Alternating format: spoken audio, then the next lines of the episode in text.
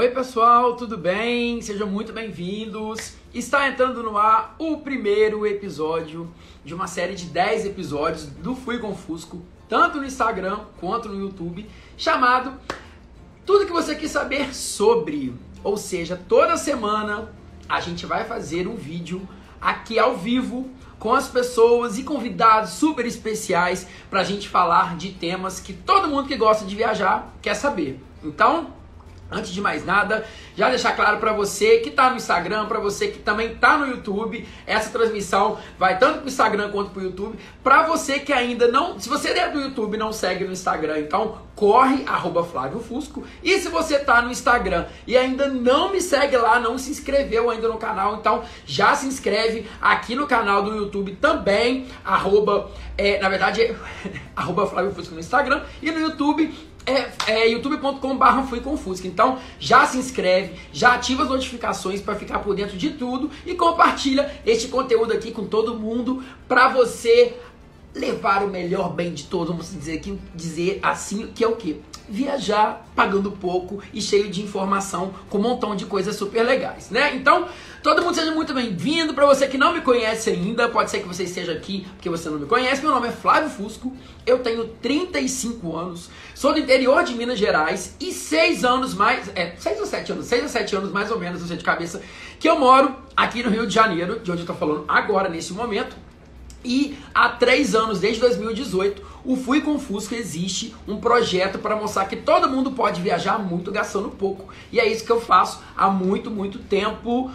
Eu já viajo há uns 10, 12 anos, mas o Fui com Fusco nasceu há 3 justamente para ensinar as pessoas que elas podem fazer o que eu fiz. Eu conheci já 32 países sendo não sendo rico. E eu posso mostrar como eu fiz isso. Então a gente vai, a partir de hoje, conhecer todos os temas é, é, é, e como a gente faz para chegar nisso. Então hoje meu primeiro convidado é um grande amigo. Então antes de qualquer gente, muito obrigado por estar aqui. Oi para vocês. Já aproveitem para curtir, compartilhem com todo mundo para a gente chegar para o máximo de pessoas, tá bom?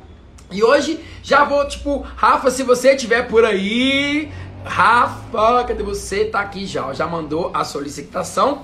Um querido amigo que ele tem um projeto muito, muito especial chamado Papo de Aeroporto. Então, olha só, toda, toda semana, semana essa plaquinha aqui, ó. Oi, amigo! Oiê! Tudo bem? Eu tô bem, e você? Tudo bem, que cenário mais lindo é esse que você arrumou? Ai, pois é, ela só viu que é até homenagem para você, nela aqui. Tá vendo? Fiquei pois assim, é. me achando agora, viu? Ah, pois é, tem que ser assim, amigo. Então, ó, para todo mundo se situar, toda semana eu vou deixar o temazinho aqui, ó, para se alguém tiver dúvida, saber do que a gente está falando. Combinado? Então, Rafa, seja muito bem-vindo e se apresente para todo mundo saber quem é o Rafael do Papo de Aeroporto. Ah, obrigado. Primeiro, Fusco, muito, muito obrigado pelo convite. Me senti super honrado de poder estar tá estreando esse novo quadro aí do seu canal e com a galera aqui do seu Instagram também. Muito, muito obrigado pelo convite. Eu sou o Rafael, tenho 36 anos, um aninho mais velho que o Fusco. Também sou mineiro, é, inclusive, estou no interior de Minas nesse momento, apesar de eu também morar no Rio como Fusco. É, já tem um ano, um ano, tá fazendo um ano que eu estou de volta em Minas por conta da pandemia, desde que estourou a pandemia. Que cidade eu, você tá? Eu estou em Viçosa. Sim. Inclusive, eu nasci aí próximo, nasci em Muriaé e minha família mora em Cataguá, ah. do ladinho. Ah, é, tu, é tudo perto, tudo pertinho. Sim. Então eu tô aqui desde o ano passado de volta, meio que fugido da pandemia, entreguei meu AP no Rio e tudo mais, e tô, tô quieto por aqui. Mas eu sou professor universitário, eu sou formado em turismo, eu fiz meu mestrado e meu doutorado na área de transporte, engenharia de transportes, com foco em aviação. Então eu me especializei em aeroportos e desde meados de 2018 eu estou criando conteúdo no Papo de Aeroporto, bem específico, assim, bem especificamente sobre aeroportos, sobre aviação em geral, mas muito voltado para aeroportos em si. É, um dos meus maiores objetivos é mostrar para as pessoas que é possível sim ter experiências legais, ter experiências divertidas, ter experiências interessantes nos aeroportos, né? Porque é muito comum as pessoas falarem, ah, o aeroporto é um saco, né? Eu chego no aeroporto, eu quero passar Exato. o mais rápido possível pelo aeroporto para poder embarcar no meu voo e seguir viagem. E eu sou o contrário, eu sou daqueles que chegam no aeroporto com muitas horas de antecedência, porque eu gosto de curtir o ambiente do aeroporto. Então, um, muito do meu, do meu objetivo é esse, assim, mostrar para as pessoas que hoje os aeroportos mudaram muito e que hoje é uhum. possível ter boas experiências, é possível ter uh, uh, uh, passar um bom momento no aeroporto, né? Então, esse é uhum. muito do meu objetivo. Mostrar os bastidores também, que é, produzindo conteúdo acaba que a gente tem alguns acessos que às vezes as outras pessoas não têm. Então, é, a minha ideia é muito também trazer esse conteúdo de backstage para as pessoas. Isso, Isso é muito eu. interessante, porque no Instagram dele, gente, né, que é o arroba papo de aeroporto, inclusive corram lá para seguir, que é muito legal. Todo dia ele vê que eu comento assim, mentira, eu não sabia disso. É tanta coisa que a gente não faz ideia. Por isso que eu falei assim, cara, quando eu tava selecionando o pessoal que eu ia convidar para poder fazer essas, essa sequência de episódios, eu falei assim, cara, vamos começar por onde tudo começa. No Exato. Primeiro lugar que a pessoa né, passa para poder viajar é o aeroporto. Então, pois é, é e é engraçado. Mesmo. E é engraçado que você está falando sobre experiências é, de aeroporto, porque assim, dificilmente a gente não tem uma a gente tem uma experiência legal em aeroporto. Pelo menos no meu caso, é, é que assim, é o que você falou. Eu tô indo para lá, para é o lugar que eu uso para poder me deslocar. Tipo, eu não vou. A última parte que eu penso na viagem é, é, é, é aproveitar o aeroporto. Né? Então, tipo assim, o mínimo que eu puder saber, porque eu quero saber de deslocamento, disso, daquilo, de estrutura e acabou. Agora, explorar mesmo curiosidades, o que é o aeroporto, é, é, é, tudo que envolve essa logística, por isso que é legal, porque se a gente não tiver pessoas como você produzir esse conteúdo pra gente, a gente jamais vai ter ideia como funciona. É, e não é, e não é nem saber só saber como funciona, né? É entender que também, assim, hoje os aeroportos se tornaram grandes empresas, né? Empresas enormes e que querem ter é, de volta o dinheiro que eles usaram para fazer o investimento, né? Eles querem retorno do investimento que eles fizeram.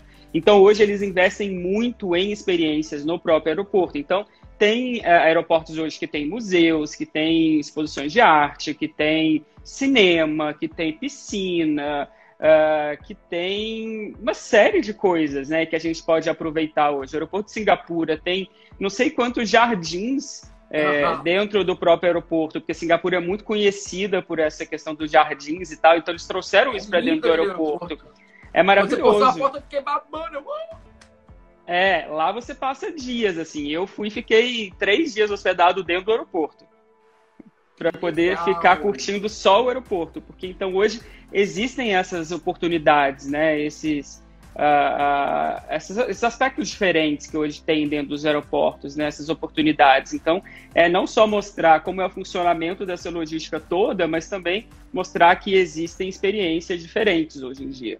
Uhum. Eu acho que isso aí, é, é como eu falei, para quem não sabe, eu sou publicitário de formação e ainda trabalho com isso além de produzir conteúdo de viagem, assim como o Rafa faz.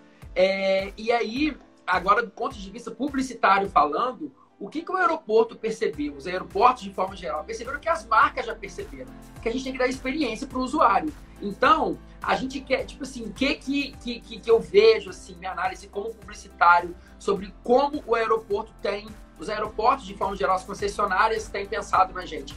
Vamos proporcionar a melhor experiência.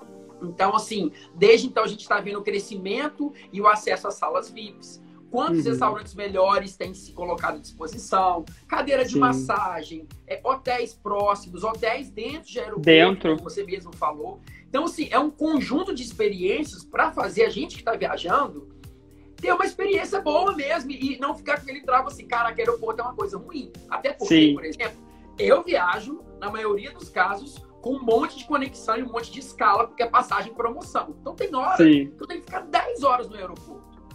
Exatamente. Então tem que ter alguma coisa para fazer, né? E é muito engraçado você ter comentado isso sobre esse lado do ponto de vista da publicidade, porque a minha tese de doutorado foi, foi justamente sobre isso. Eu pesquisei a parte de branding dos aeroportos. E aí eu puxei mais para o lado do turismo, né? De que forma que o branding dos aeroportos também pode colaborar para a promoção dos destinos turísticos. E, e aí a gente vê hoje esses aeroportos que trazem todo o tema daquela cidade, né? O tema daquela região, os aspectos culturais, elementos naturais, trazem tudo isso para dentro do, do aeroporto e isso também faz com que a gente se sinta realmente ali naquela cidade, naquele local, porque a gente tem experiências melhores e com que o próprio aeroporto tenha a sua a marca fortalecida, né? Do ponto de vista publicitário, do marketing, ele também fortalece a sua marca quando ele cria esse tipo de experiências, né? Uhum. E isso é muito legal, porque assim, realmente fica característico, por exemplo, Singapura ficou para você, tem aeroportos uhum. também, que eu fico, por exemplo, o da Espanha, de, o de, foi de Madrid ou de Barcelona, que eu falei, gente, esse aeroporto não acaba nunca. De Madrid, muito, muito possivelmente o de Madrid. É o de Barajas, não é? Barajas, é isso. Mesmo. Isso, que é imenso. E aí você vai aprendendo, entendendo e conhecendo mais. E o que eu acho legal é assim, eu tenho um amigo o meu melhor amigo, na verdade, o namorado dele é piloto de avião. E ele é, é, Tem hora que ele vai contando pra gente os detalhes, assim. Eu acho tão engraçado, lógico, tem coisa que a gente fala assim, ah, socorro, que é assim. E as pessoas falam, cara, mas é coisa mais comum, mas é porque a gente tá sentado ali, Sim. né? Como tudo na vida, se a gente vai para um restaurante, a gente não sabe o que tá passando lá dentro da cozinha, está dando Da cozinha, exato. Né? É a gente sentado a gente na cadeira de avião, igual eu tô aqui, não sabe o que está acontecendo lá na cabine do piloto, né? Aham. Uhum. amigo, acho que tem hora que eu prefiro nem saber. Eu prefiro nem saber. E aí, gente, olha só, tô vendo que todo mundo comentando aqui embaixo. Tem uma caixinha aqui embaixo de pergunta que tem uma, um balãozinho e uma é, interrogação.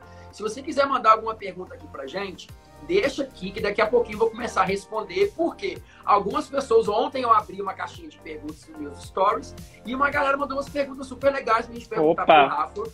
E eu vou aprender junto, eu tô muito feliz, ainda tem que. Ah, espero que eu consiga responder tudo, tô tenso. Não, não precisa, não precisa. E aí, vai ficar salvo aqui. E no YouTube, a mesma coisa também. Só deixar nos comentários que eu vou responder junto com o Rafa depois, que tá tudo certo tá bom? Então, Show. Rafa, olha só. Essa aí é uma curiosidade até minha. Eu vi um post seu e eu queria entender um pouco melhor, porque depois que eu vi o seu post, eu fui de verdade pesquisar mais para entender como funciona. Aquelas três siglas do aeroporto. Então, você já deve ter visto Santos Dumont, SDU, Galeão, GIG. De onde vem? Como funciona? O que, que é isso? Então, eu até teve uma época que eu tinha um quadro no meu Instagram semanal que era o que está por trás do código do aeroporto. Porque alguns códigos são muito óbvios, né? Por exemplo, SDU, a gente fica claro que é Santos Dumont, né? O S de uhum. Santos e DU de Dumont. É, esses códigos, primeiro explicando, são códigos que são atribuídos pela IATA, que é a International Air Transport Association, Associação de Transporte Aéreo Internacional. É, então, são códigos IATA. A gente tem dois tipos de códigos dentro da aviação para designar os aeroportos, os códigos da IATA e os códigos da ICAO. Código, os códigos da ICAO são formados por quatro letras. Eles são muito utilizados para a galera que está realmente dentro da aviação. Galera que faz plano de voos e tudo mais, essa galera usa bastante os códigos da ICAO. A gente, nos aeroportos e a gente no turismo, de uma maneira geral, usa muito os códigos da IATA, que são esses códigos de três letras que você falou. Então, o SDU é o, SDU é o Santos Dumont, o GIG é o, o Galeão. Uh, E eles são muitas vezes é, elaborados de maneira aleatória, né? Então, por exemplo, o Felipe Siqueira, meu amigo. CWB. exato, exato. O Felipe colocou aqui: descubra a sigla de Mossoró, desafio. Mossoró é um aeroporto que até hoje eu estou na busca para entender o porquê do código dele, que é MVF. MVF. MVF, da onde pode ter vindo esse código? Não sei. Então, alguns são uh, aleatórios. É, no caso do GIG, por exemplo, Galeão, né? Por que GIG? É, eu fui atrás e descobri que GIG é porque é Galeão, Ilha do Governador.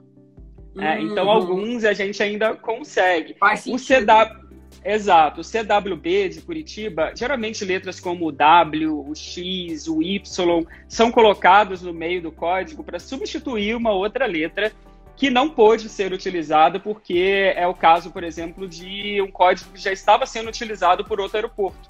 No caso de Curitiba, muito provavelmente a ideia seria utilizar CUB. E aí, muito provavelmente, CUB era um código que já estava sendo utilizado por outro aeroporto.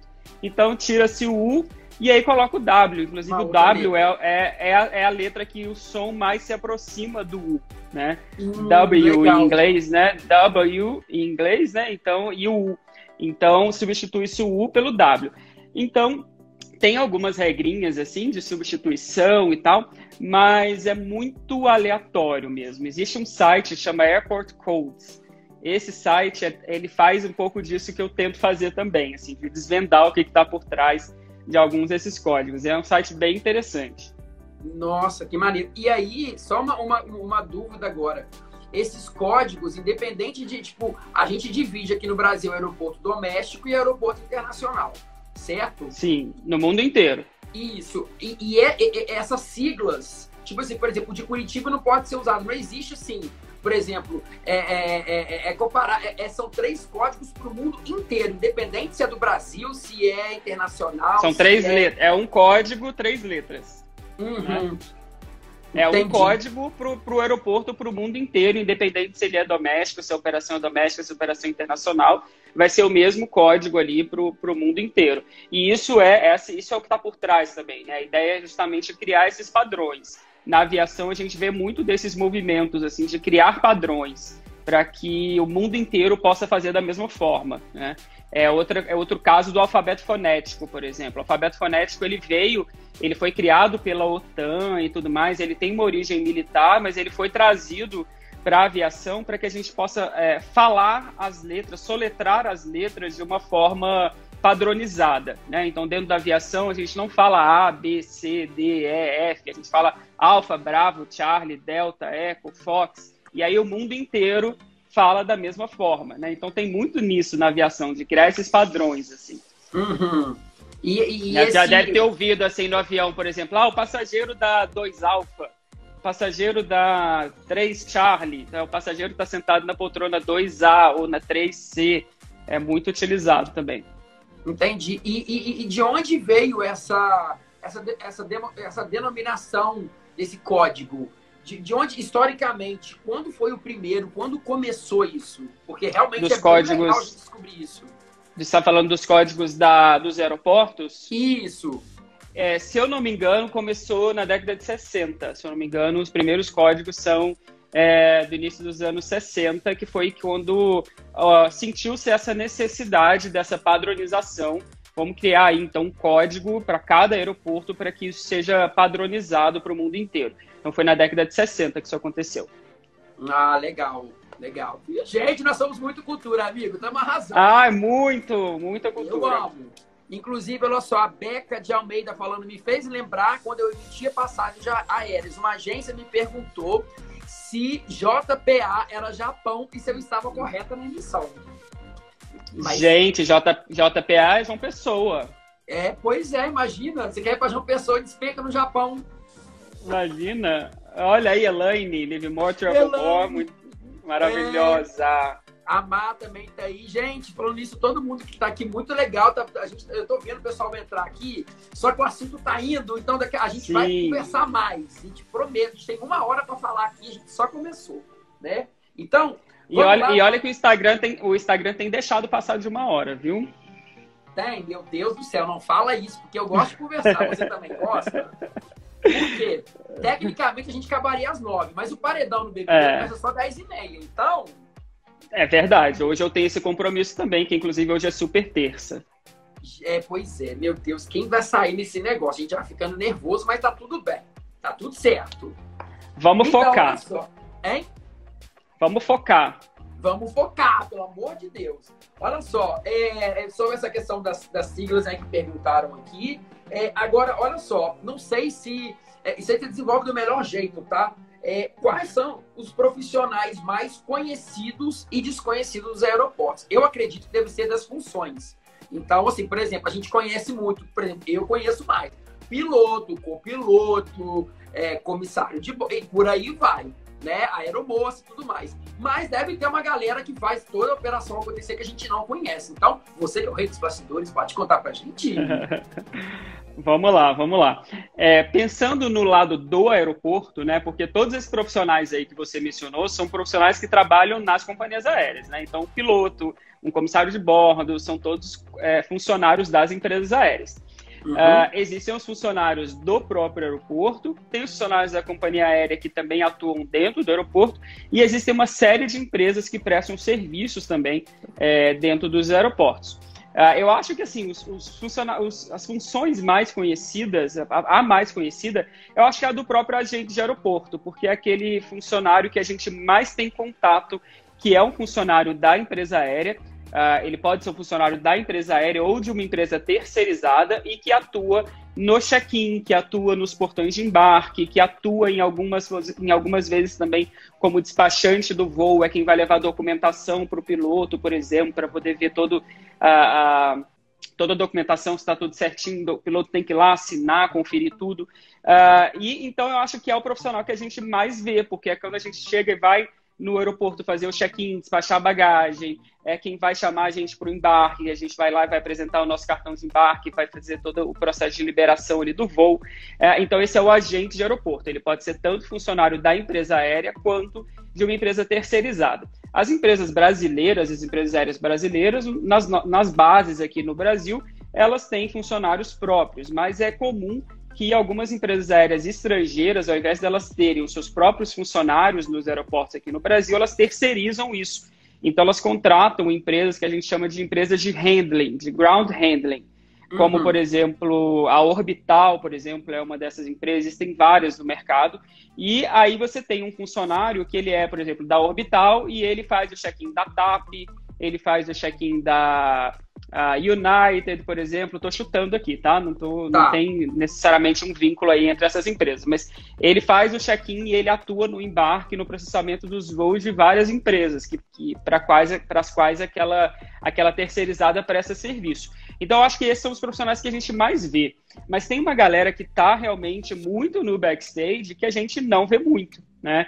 Então, o próprio despachante operacional de voo, por exemplo, que é quem realmente está ali no entorno do avião, verificando se está tudo certo, ele tem uma importância muito grande para verificar a documentação do voo também. Uh, ele vai verificar a questão do balanceamento e peso da aeronave. Já vou falar isso, balanceamento e peso. É, a, o peso da aeronave tem que estar totalmente balanceado, né? Isso é para não ter, não ter problema durante o voo. Não sei se aconteceu com você de, uh, às vezes, você está embarcado e eles falarem assim, olha, a gente precisa de tantas pessoas para poder sentar da fileira tal até a fileira tal. Isso uhum. é por conta do uhum. balanceamento, né? Tem muita gente uhum. sentada na frente e pouca gente sentada atrás, por exemplo. Então, o, o despachante operacional de voo faz isso. E tem toda a galera também que está lidando com bagagem, né? Essa eu acho que é uma galera que é super importante e que é muito invisibilizada, né? Hoje essa palavra está na moda, o, o, invisibilizado. Então eu acho que essa é uma galera muito invisibilizada, porque a gente não, não vê, né, tanto a galera que está ali pegando nossa bagagem, é, colocando bagagem nas esteiras, é, fazendo todo o processamento disso, né? Então acho que é mais ou menos por aí. Uhum. E é engraçado que, assim, realmente essa galera da esteira, a gente só tem contato quando a gente olha pela janelinha. Ou eles tirando, ou eles colocando. E realmente a gente não vê. E o profissional que fica ali embaixo, né? Quando a gente está chegando, quando o avião está chegando ali, a gente vê ele fazendo as orientações ali. E só agora, só fazer um, um comentário é, sobre esse negócio de peso da aeronave. Não sei se você chegou a ver a série do Sandy Júnior que está passando tanto no Globoplay agora de, de domingo. Já vi no dia que lançou, chorei horrores. É maravilhoso, Sou né? desses. Socorro. Você foi assistir algum show? Eu fui, eu fui em BH e fui ah. no, naquele, naquele final da, da, no Rio. Ai, o, do, o, do, o que teve lá no Parque Olímpico, do Rock Rio. No Parque Olímpico, é, ah, é. Uhum. Eu também tava lá. Maravilhoso. Olha. Foi no, foi no dia 9, no dia do meu aniversário. Eu amo. Ó, o Felipe ah. falou aqui, realmente, é o pessoal que é muito pouco visto também, pessoal que faz gestão de fauna. Então, por exemplo, tem biólogos, veterinários, tem toda uma galera que a gente nem imagina que trabalha em aeroporto. Pois é. Por quê? Pois Precisa é. controlar a questão de entrada de animais dentro do sítio aeroportuário, aves que estão ali voando no entorno do sítio aeroportuário que podem causar dano nas aeronaves, podendo causar até um acidente. Então, tem toda uma galera e realmente a gente não, não faz ideia que está lá por trás. Uhum. Não, Esses dias é. eu até passei para o nosso amigo, desculpa te cortar. Esses dias eu passei para o Thiago Biotrips, eu tinha um aeroporto contratando biólogos. Eu passei para ele até a oportunidade, falei, ah, manda aí para o pessoal que, que você conhece, porque é uma área que a gente nem imagina, né? Tem um não, biólogo, um veterinário noção. trabalhando no aeroporto. Não, a gente não tem noção. Inclusive, uma vez eu perguntei para esse, esse meu amigo que é piloto, por exemplo, porque, tipo assim, quando o Google morreu, teve uma, um comentário, tipo assim, começou a se falar como o corpo dele viria para o Brasil. E se eu não me engano, ele veio no voo comercial da Azul. E aí Isso. as pessoas, espera aí, vai despachar um caixão um defunto aqui no mesmo avião. E aí ele falou que é a coisa mais comum do é mundo. É muito mais comum do que a gente imagina. Com certeza a gente já voou com algum caixão com no algum... avião. Exato. E aí depois eu fui procurar saber. E assim, é a coisa literalmente mais comum. E é o que o Rafa falou, gente. Então você que está assistindo essa live por aqui, você que está no YouTube também, você já viajou com o defunto junto. Com certeza. Já viajou, com certeza. Você já ficou em cima do defunto. O defunto Ai. embaixo no porão e você sentadinho em cima. Ai, socorro, de medo. Sério, cara, de medo dessas coisas. Pelo amor de Deus, que eu moro sozinho, sai pra lá. E, aí, olha só. Peraí, peraí. Peraí, o que, que, é isso aí? que, que é isso aí atrás, Fusco? O quê? Passou um negócio aí atrás. Para com isso! Para, eu moro. Eu tô falando sério, Rafa, eu moro sozinho. E o senhor não está aqui no Rio, só tá em Minas. Eu, eu tô aqui, ó. Tem ninguém pra fazer companhia, tá? Gente, cadê meu filhote? Tem sim, tô, tô vendo ali, ó. Para. Olha só. Eu comecei a comentar de Sandy Júnior. Sandy Júnior, isso. Que, que, mostrou na série uma vez que o, o, o, jatinho dele estava com muito peso em algum lugar, não lembro se era na frente ou atrás. E o jatinho fez assim, ó, por excesso de peso num lugar só. Uhum. Bizarro. E, tipo, eles lá, né, desse jeito, eu falei, gente, socorro. Então, isso é muito mais comum do que parece, né? E é, é real, é uma preocupação real mesmo, assim. É, toda vez que eu vejo eles virem chamando assim, ó, preciso de tantas pessoas para mudar de lugar.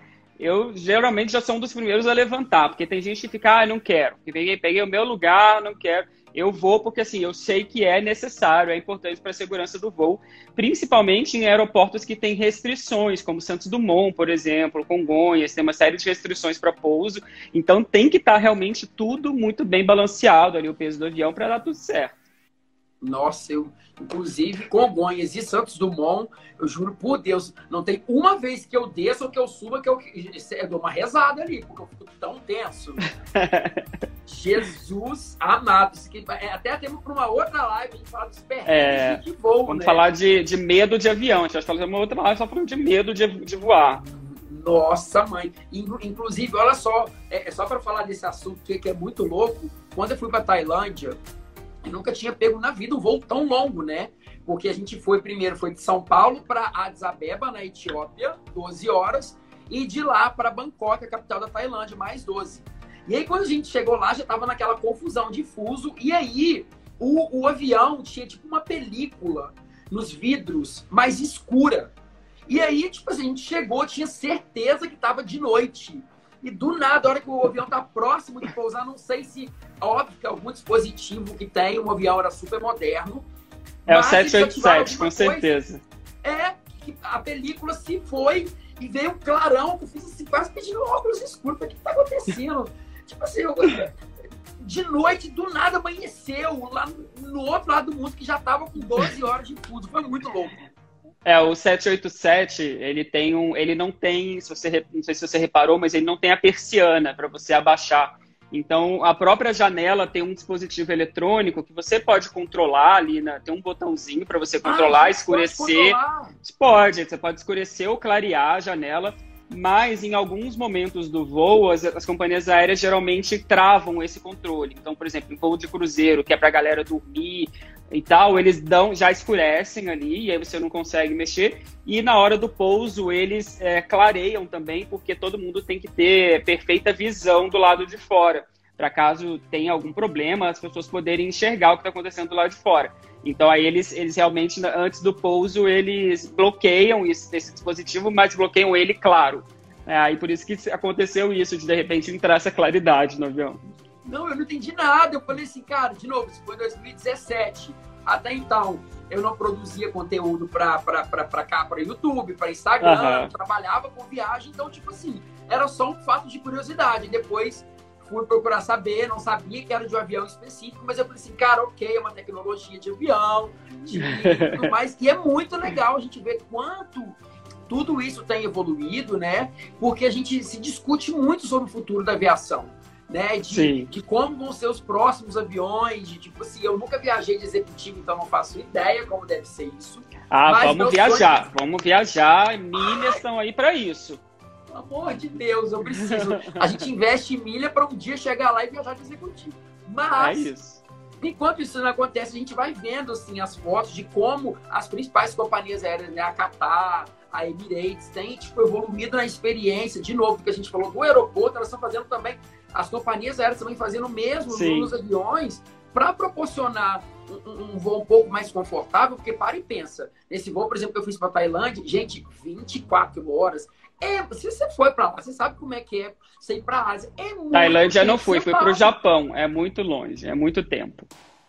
Entendeu? Então, tipo assim, chega numa hora que, é, inclusive, é recomendável que você. É, é, é, é tem, tem vários artigos na internet, inclusive é um tema que também fica até de, de dica aqui para a gente falar sobre ele tipo de recomendações, tipo, existem meias Sim. compressoras que você pode usar, é, fazer alongamentos a cada X horas, então Sim. caminhar.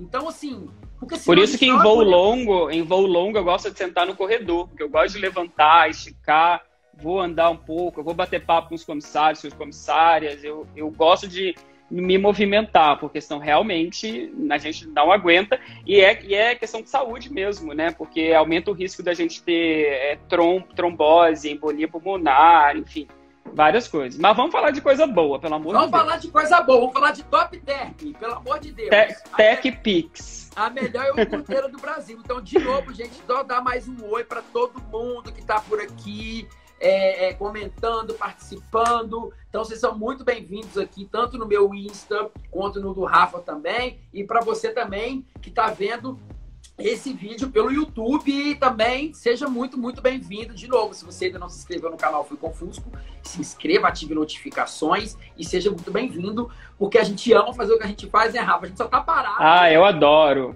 Mas em breve estaremos de volta. Em breve. Emiti, emiti uma passagem essa semana Hum. No impulso, mas vamos, vamos lá, vamos. Vamos para Dubai, vamos para Dubai, final de junho. Ai, amigo, se Deus quiser, vamos ficar na torcida para dar certo. Vai dar é? certo, se Deus quiser. Isso, isso aí. Mas vamos lá, olha só. Eu não sei é, isso aqui, é, enfim, se você sabe alguma coisa sobre, mas objetos estranhos que já foram pegos na imigração. Tipo assim, é, os objetos, eles acabam que são pegos mais na alfândega, que é às vezes ele, que às vezes ele seleciona algumas bagagens para poder passar no raio-x e pela própria galera que está ali no raio-x também com as bagagens de mão, né, que a gente passa quando tem que embarcar, que são os APACs, que a gente chama, que é o agente de proteção da aviação civil. É, tem até um post meu no, no, meu feed sobre, só especificamente sobre os APACs, é a galera que trabalha ali no, no raio-x do aeroporto. É, eu já ouvi algumas histórias meio bizarras, assim, de, de achar algumas coisas, tipo itens sexuais, por exemplo, assim. Então, uhum. é, outro dia até tá numa, numa live com a Má, Má Nagamine, que está aqui também, estava contando essa história.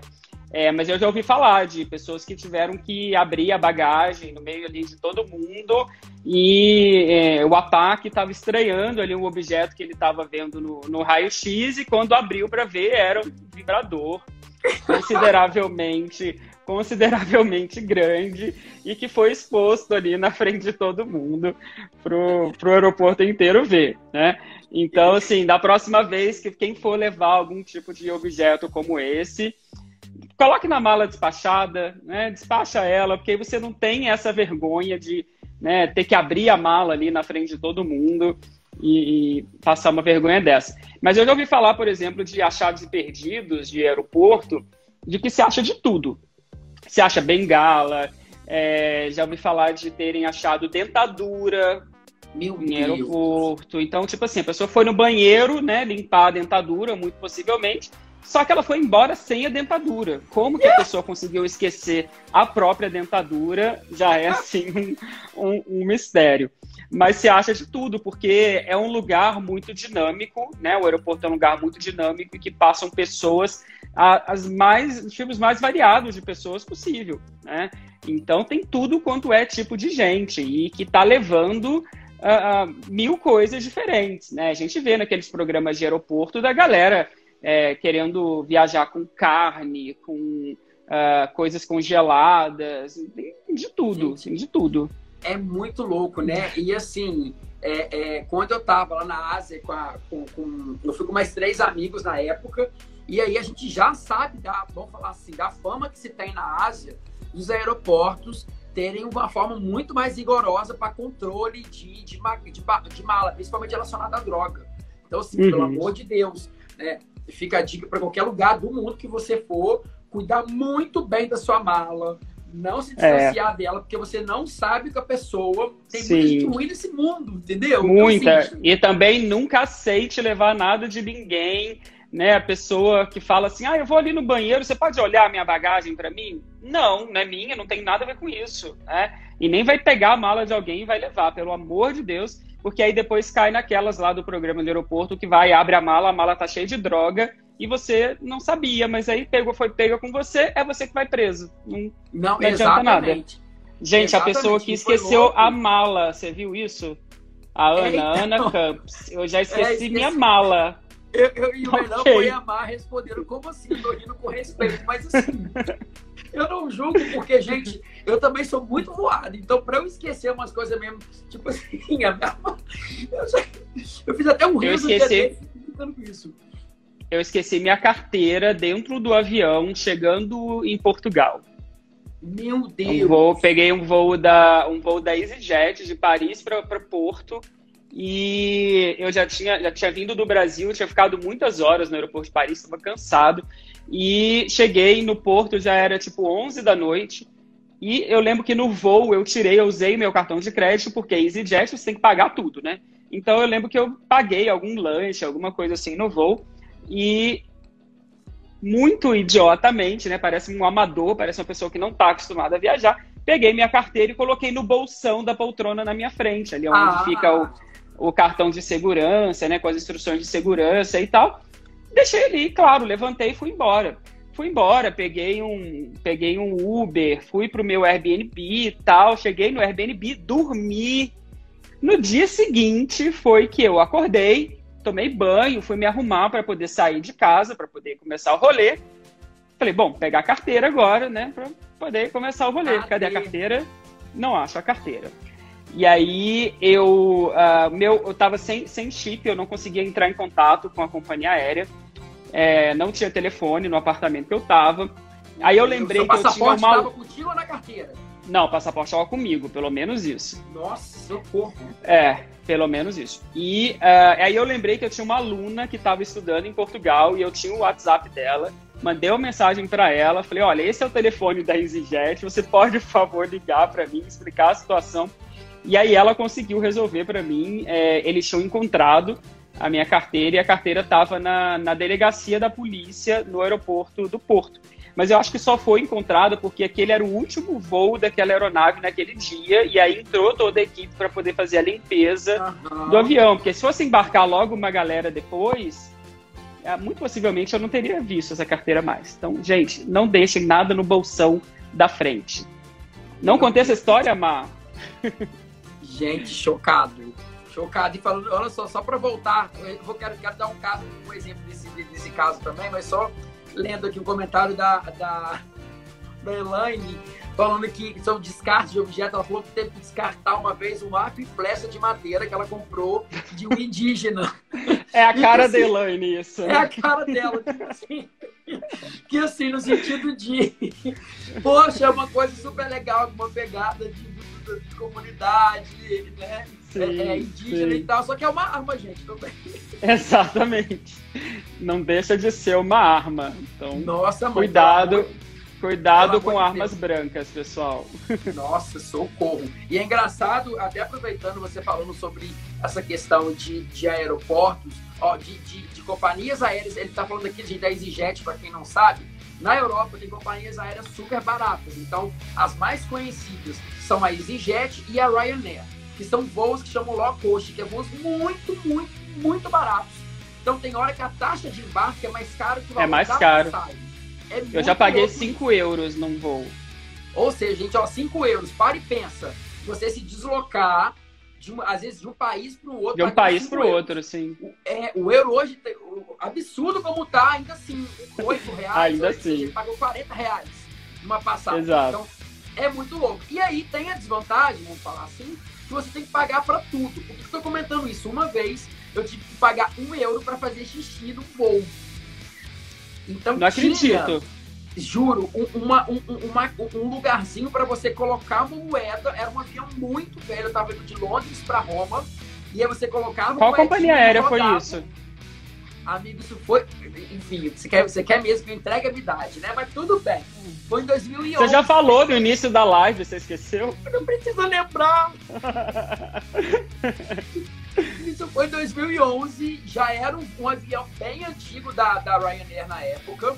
E aí eu tive que colocar a moedinha e girar. A hora que eu girava, a porta destravava. Uma moedinha de um euro.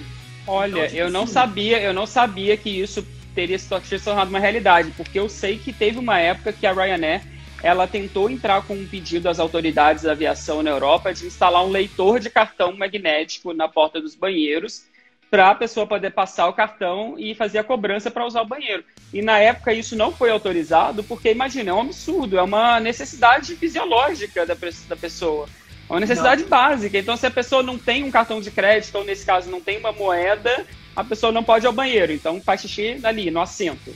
Pois é. Eu sei que assim, é- essa política louca deles de cobrar tudo, né? Inclusive, é, é, hoje em dia a gente tem celular, mas na época a gente tinha que imprimir o cartão de embarque. Eles Sim. Entendeu? Tipo, Se você faz o check-in no aeroporto, você paga uma taxa. Se você Tudo faz o check-in online, paga. Você faz de tudo graça. No, tipo, o assento não era Exatamente. marcado, era igual um ônibus de excursão, entendeu? Exato. Então, tipo assim, Mas o que eu achava, o que eu achei mais bizarro na Ryanair, às vezes que eu veio com eles, é que eles vendem raspadinha. Pelo menos quando eu voei, eles vendiam raspadinha, passavam no corredor vendendo raspadinha e vendiam cigarro. Não sei se no seu voo teve isso. Eu lembro que Não. eles falavam assim: "Não- nós sabemos que não é permitido fumar a bordo, mas nós vendemos cigarros. E aí os comissários Gente. passavam pelos corredores assim: cigarette, cigarette, cigarette. Tudo bom? Meu Deus Muito do céu, engraçado. não. E é engraçado que aqui tá, tá todo mundo comentando aqui sobre o xixi. Gente, tipo assim, sei lá. Se você não tiver Né? dinheiro, vai ter que, a- a- ter que pegar. Ó, já, já vai prevenir com uma fralda, qualquer rolê. Não, é, exatamente. Mas quando eu voei com a Ryanair, não tinha isso, não. Pois é, mas o que, que é o que, que era pelo menos tranquilo era que são voos curtos dentro da Europa, né? Então, tipo assim, não era nada muito exagerado. Tipo, por exemplo, comida eu nunca comprava, eu não comprava literalmente nada, porque eu só queria me deslocar. Né? Então, e, e ainda tinha a questão da bagagem, que era super limitada. Então, quem nunca deve ter visto aqui, alguém que já foi para fora do Brasil e teve que voar em é, é, é, companhias, vamos falar assim, baratas, você vê alguém. Gente, Ryanair, você vai a pessoa. Não, e você vai ju- junto uma mala dentro da outra, né? Pra É poder virar um volume só. É, inclusive uma dica que me deram há muito tempo que eu uso e eu passo para todo mundo essa dica é na hora de fazer a mala, quando tipo, fechei a mala, tô indo de um país para o outro, colocar tudo que for por cima ali de casaco, de, ba- de coisas que você pode tirar, porque se pesar mais do que deve, você arranca, Exato. Amarra um casaco na cintura, põe outro. Teve uma vez que eu fui igual um boneco de neve, porque era assim, eram dois casacos na cintura e um aqui, porque eu não ia pagar uma fortuna, porque assim, passou um quilo, era, sei lá, 30 euros. Era Sim. muito caro. Né? Muito mais caro que a passagem, né? E eu não sei se eu não sei se você sabe, mas na Ryanair até um próprio casaco que você esteja levando na mão já conta como a sua bagagem de mão, como seu item de mão que eles liberam para levar gratuitamente. Então, Ele o que, que é você tem que fazer? Também, será? Não, não é pesado, mas ele conta como aquele item de mão que você pode levar gratuitamente. Então, o que, que você faz? Você veste o casaco. Se você vestir o casaco, tá tudo bem. Agora, se você levar o casaco na mão, ele já conta como se fosse uma bagagem de mão, por exemplo. Até bolsa de mulher já conta como uma bagagem de mão. Então, eu, às vezes, às vezes que eu viajei com o Ryanair, eu tava de mochila, por exemplo. Pega a mochila e enfia a mochila dentro da bagagem de mão. Que aí conta como um, um item só. Tem, tem que ter esses, esses ah, macetes aí para voar com essas empresas. Nossa, pois é, porque assim, o meu principal era de pendurar literalmente. Eu, eu me sentia um marara, tipo um cabide, porque tudo ia pendurado em mim. E é aquela coisa. Quando eu fiz esse meio que mochilão na Europa, tipo, eu fiquei é, 40 e tantos dias com uma mala só. Então tudo era extremamente calculado. Tipo, comprei Sim. um casaco, eu tinha que deixar um outro para trás. Comprei uma calça, Exato. deixa... Isso, aí o que, que eu fazia? Na época, eu também tinha lido meio que sobre isso levar roupas meio que velhas para você deixá-las para trás e comprar novas, porque ela é muito barato. E o principal, se pode levar 23 quilos na bagagem, você nunca vai viajar com os 23 quilos, vai viajar com 15, 16. Uhum. Pensar na volta, gente, pelo amor de Deus. Exatamente. Porque... Eu me lembro quando eu fui, fui fazer essa viagem que eu, que eu ia fazer alguns voos pela Ryanair, eu embarquei na TAM para ir para Europa. Eu lembro que a minha mala tava com 12 quilos só, alguma coisa assim. Eu lembro que a, a menina achou estranho, a menina do check-in achou estranho. É só isso mesmo, senhor, que você vai despachar? Eu, é só isso, vou viajar com o Ryanair, minha filha. Tem que, tem que ter mala vazia. Tá tudo bem. Eu tô morrendo de rir aqui, a Ana Paula comentando que é por isso que ela esquece a bagagem dela, porque ela não precisa ter dor de cabeça. Então, tipo assim, é melhor. Assim, maravilhosa. Maravilhosa. Né? A Má já lançou a hashtag aqui, vai sem mala. Hashtag vai, vai sem mala. É. Melhor hashtag coisa. 2, pratica o desapego. Exatamente. Então, olha só. O Luan tá perguntando assim, nosso serviço de bordo dessa, é, dessa companhia O que, que, é serviço de bordo? Água não, não, não, não, não existe serviço de bordo. É, Nem é, água. Isso, porque é o que acontece, gente? Na verdade, o, essas companhias são chamadas de low cost, né? Tipo, baixo custo. Então, literalmente, é só assim, entra e vai embora. Tanto que, que eles não Exato. Você, de novo, você que imprimia é, é, o seu cartão de embarque, você qualquer coisa, tipo, eu paguei para fazer um xixi na época. Entendeu? Então, tipo assim, é o mínimo possível. Então, serviço de bordo não é. É serviço, eles, eles oferecem um serviço de transporte só. É transportar você de um local A para um local B. Acabou. Hum. Todo o resto é é, é frufru, vamos dizer assim, na, na, na, mente, na mente acho... deles, assim, que vai gerar custo extra. Exato. E eu acho, para ser bem honesto, muito justo. Porque você sabe o que está pagando, a gente está pagando barato, mas justamente sim, a gente sabe que só quer voar. Agora, o que eu fico Exato. um pouco chateado e revoltado é que algumas companhias aéreas. Chateado Brasil, e revoltado. É, hashtag os dois, entendeu? Tentam fazer essa política e, tipo assim, meu Deus do céu, tipo, vamos cortar aqui é, é, essa, esse novo rolê de uns anos pra cá, né? Não, não, não tipo, cobra pra despachar, cobra pra. Não, não, não, e não abaixa o valor da passagem, né? Entendeu? É, mas então, aqui, no, assim, aqui no Brasil, Fusco, a grande dificuldade para que as companhias aéreas operem com um custo menor é principalmente o custo do combustível, né? Então, o custo do combustível, ele representa se eu não me engano, quase 50% ou pouco mais de 50% do custo operacional das empresas aéreas. E aqui no Brasil a gente tem um imposto chamado ICMS, que é um imposto estadual, e ele incide em cima do querosene de aviação e ele varia de estado para estado. E existem alguns estados aqui no Brasil que, que têm um ICMS altíssimo. ICMS é, sobre o querosene de aviação ele já é muito alto no Brasil. Em alguns estados ele é mais alto ainda.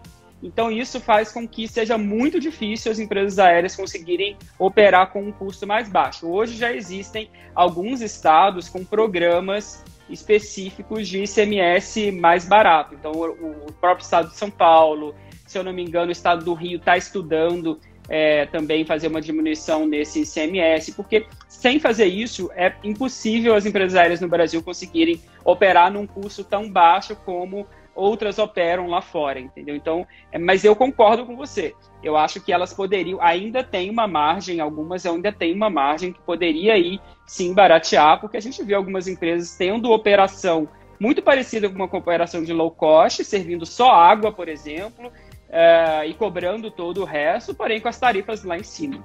Então, acho que ainda existe sim alguma, alguma margem para isso, mas a gente ainda esbarra nessa questão do ICMS, do custo do combustível. É, o combustível, ainda que seja comprado no Brasil, ele é todo dolarizado. Então, agora, por exemplo, a gente está com um dólar a quase seis reais. Então, isso também faz com que o custo seja maior ainda. Então, é uma operação muito cara. Muito uhum. cara. E uma coisa, por exemplo, que me revolta também, eu tenho certeza, posso estar enganado, mas tenho certeza que muita companhia aérea teve que suspender agora, né, o serviço de bordo por conta do Covid. Eu tenho certeza que muitas delas não vão voltar com o serviço de bordo, ou se é, voltar, pode ser. vai voltar, vai voltar com uma, uma, de uma forma muito mais simples. E cadê o, cadê o nosso desconto por isso? Isso que revolta. Exato.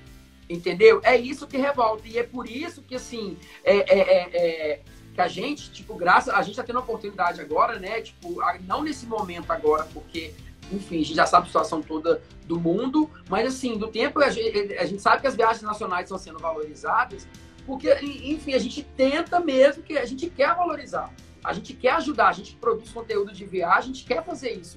Só que também uhum. a gente uhum. tem que ter noção, porque tem hora, por exemplo, que uma passagem não faz sentido. Uma passagem de, daqui do Sudeste, do Rio, para o Nordeste, tem hora que é mais caro do que você ir para Argentina ou para o Chile. Entendeu? Então, tipo assim, tem hora que assim. Eu sei que. Sabe, que, sabe por quê? Isso, isso tem a ver com o ICMS também. Porque é, o voo internacional não paga ICMS, é isento do ICMS. Então, uhum. por isso que muitas vezes o internacional ele sai mais barato do que o, o doméstico. Mas é surreal isso, é um absurdo. A gente pagar mais barato para ir para um outro país do que para poder viajar dentro do nosso próprio país. É surreal. Nossa, mas, mas realmente é, é, é, é revoltante. E aí a Ana também está falando aqui sobre essa questão do serviço de box, que a gente estava falando, tá vendo? Que muitas vezes a distância é curta e não tem necessidade do serviço. Eu acho que realmente não tem. E assim, quando você está disposto a comprar uma passagem para voar é, numa companhia barata, você já uhum. sabe o que você vai esperar dela. Então, tipo, tá Exato. tá tudo bem se não servir nem água. Eu levo a minha garrafa. Exato. Certo. Que é muito comum nos Estados Unidos, por exemplo, o americano, ele tem muito esse costume. Você vê que ele passa no Starbucks, ele compra um café e ele leva a bordo, ele compra alguma coisa para comer e ele leva a bordo, porque eles já estão acostumados que na grande maioria das companhias aéreas lá não vai ter serviço de bordo ou vai ser pago a parte a bordo e vai ser muito mais caro comprar a bordo do que comprar no aeroporto ou até mesmo levar de casa, dependendo do que for. Então o americano ele já está acostumado com isso, mas é isso, você sabe que você está é, tá pagando às vezes mais barato e que você já sabe o que, que você vai esperar, né? Desconto... Não, exatamente. Não, você quer, quer ler o que a Amélia está falando? É, não, ela, ela, tá, ela tá falando aqui de é, que ela precisou remarcar uma viagem a Recife, a Azul comprou metade do valor já pago, e caso ela cancelasse, devolveria 200 reais. Achei um absurdo. É, aí entra na questão das regras da tarifa, né, que é algo que nós brasileiros também não temos o costume de ler na hora que a gente está comprando uma passagem, quais são as regras para aquela tarifa específica. É, a gente pode notar que quando a gente entra no site da Azul, da Latam, da Gol, geralmente existem mais, existem mais de uma tarifa para o mesmo voo, né? Então você procura lá é, Galeão Recife na data X, no, no mesmo voo vai ter lá por 150 reais, estou chutando, vai ter por 300 reais, vai ter por 450 reais. Para cada uma dessas tarifas tem as suas regras, né? Que são as, as, famosas letrinhas miúdas que muitas vezes a gente acaba não lendo. Não né? E aí é uma questão realmente contratual. Com certeza já estava ali na, no contrato, né? A, a, própria emissão do bilhete é o contrato que é estabelecido ali entre as partes. E aí já estava ali naquele contrato que, olha, se você cancelar, você vai ter tanto de multa, né? Você vai ter tanto de, é, é de reembolso, enfim, tudo isso já está previsto. É que a gente realmente muitas vezes não lê. Não, exatamente. A Amada falando aqui, ó, a passagem promocional também normalmente tem bastante Sim. regra de regulamento que é super importante ler. Principalmente agora, cancelar, remarcar, a gente sabe da, da dificuldade que está rolando. Né? Exatamente. É, vamos Exato. lá, só tem umas perguntinhas aqui no, no, no inbox. Olha. Qual é o aeroporto preferido de vocês? Vai você, amigo. Ah, uh, eu vou, olha, eu vou. Já deu uma hora, que, que é tá? isso? Que susto. Eu tô com medo de, de fechar na nossa cara aqui, gente, porque já deu uma hora, mas não vai acontecer isso, não. Fê. Não vai fechar, não. Deus é mais.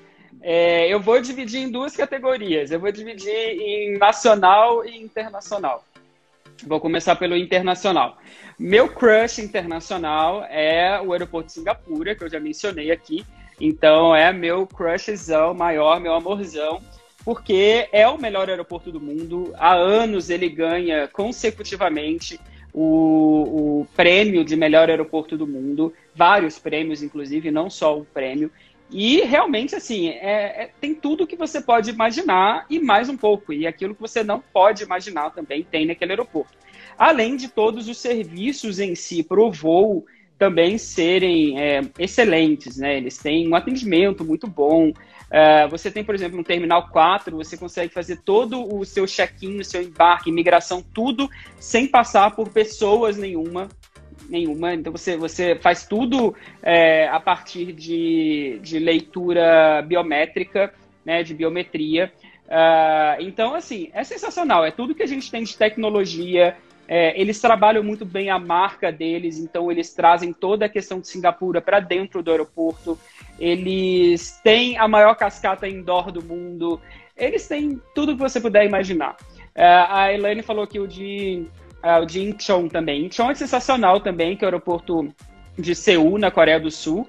É, durante muitos anos, Incheon e Singapura ficaram nessa briga. Em, algum, em um ano, Singapura ganhava, no outro ano, Incheon ganhava, mas já tem alguns anos que Singapura está levando é, em primeiro lugar e Incheon está ficando em segundo lugar. É, Incheon é sensacional, eles têm muita coisa da arte sul-coreana dentro do aeroporto, tem é, centros de artesanato local onde você pode produzir alguma coisa e levar, então tem ali as pessoas que são especialistas naquela arte específica de lá e te ajudam a produzir alguma coisa e você leva aquilo para casa.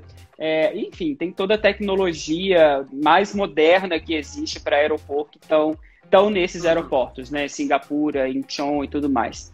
Uh, aqui no Brasil, no Brasil, o meu. Então, aqui no Brasil, espero que não tenha nenhum aeroporto assistindo essa live, porque né, a gente quer ter aí uma relação boa com todos. Mas o meu, meu crushzão atual aqui no Brasil é o aeroporto de Florianópolis. Quem me segue sabe. É, o aeroporto de Florianópolis ele foi totalmente reinaugurado né, há cerca de um ano e meio. Existia um terminal que era bem feiozinho, parecia uma rodoviáriazinha, não desvalorizando as rodoviárias, mas é porque aqui no Brasil a gente tem uma tendência a ter rodoviárias muito ruins, então o aeroporto de Florianópolis ele era muito ruim. É, e hoje eles têm um terminal maravilhoso, super moderno. Ele é administrado pela Zurich, que é então uma empresa suíça. Então eles têm essa, essa, essa chiqueza suíça, assim, esse, esse refinamento suíço em tudo que eles fazem. Eles trouxeram uma visão muito moderna, comercial de aeroportos. Então eles criaram uh, uh, uma área uh, do lado de fora do aeroporto, né, na entrada do aeroporto, que é o Boulevard 1432, que é ali tipo tem um shoppingzinho, né? Acontecem eventos, você tem supermercado, tem vários restaurantes, tem barbearia, tem farmácia, tem tudo ali. Uh, e várias opções gastronômicas também. Tem um terraço panorâmico com acesso gratuito, que é sensacional para a galera que gosta de tirar foto, que gosta de ver uh, uh, os aviões. Olha a outra aqui me denunciando para o aeroporto de Brasília, gente, que absurdo. Marcando o aeroporto de Brasília. Mas o aeroporto de Brasília é o meu segundo crush, tá? Não tem problema. Floripa para mim é número um e Brasília para mim é o número dois. São os meus dois favoritos. E você? Então, olha só, pelo nacional, é incrível que pareça, tá? Por incrível que pareça, na verdade, eu gosto muito aqui do Rio, do Galeão. O Galeão gosto bastante também ele se reestruturou de uma maneira absurda. Inclusive, uma das minhas amigas trabalhou nessa parte de reestruturação lá do marketing deles. E assim, eu vi de perto assim, como eles se reinventaram, como. Sim. Eu, lembro como o aeroporto era. O Galeão era super velho. Antes, tipo, uma coisa sentia no, no, museu. E agora você vê assim, tem hora que eu me sinto em aeroporto da Europa, dependendo do terminal que você chega ali, que você tem que andar, andar, quando você tá É, no, no Pier Sul, né, que é o Pier Sul, que é a área nova que eles inauguraram né, em 2016, na época dos Jogos Olímpicos, só para voos internacionais. Uhum. E, infelizmente, está tá até fechado desde que começou a pandemia.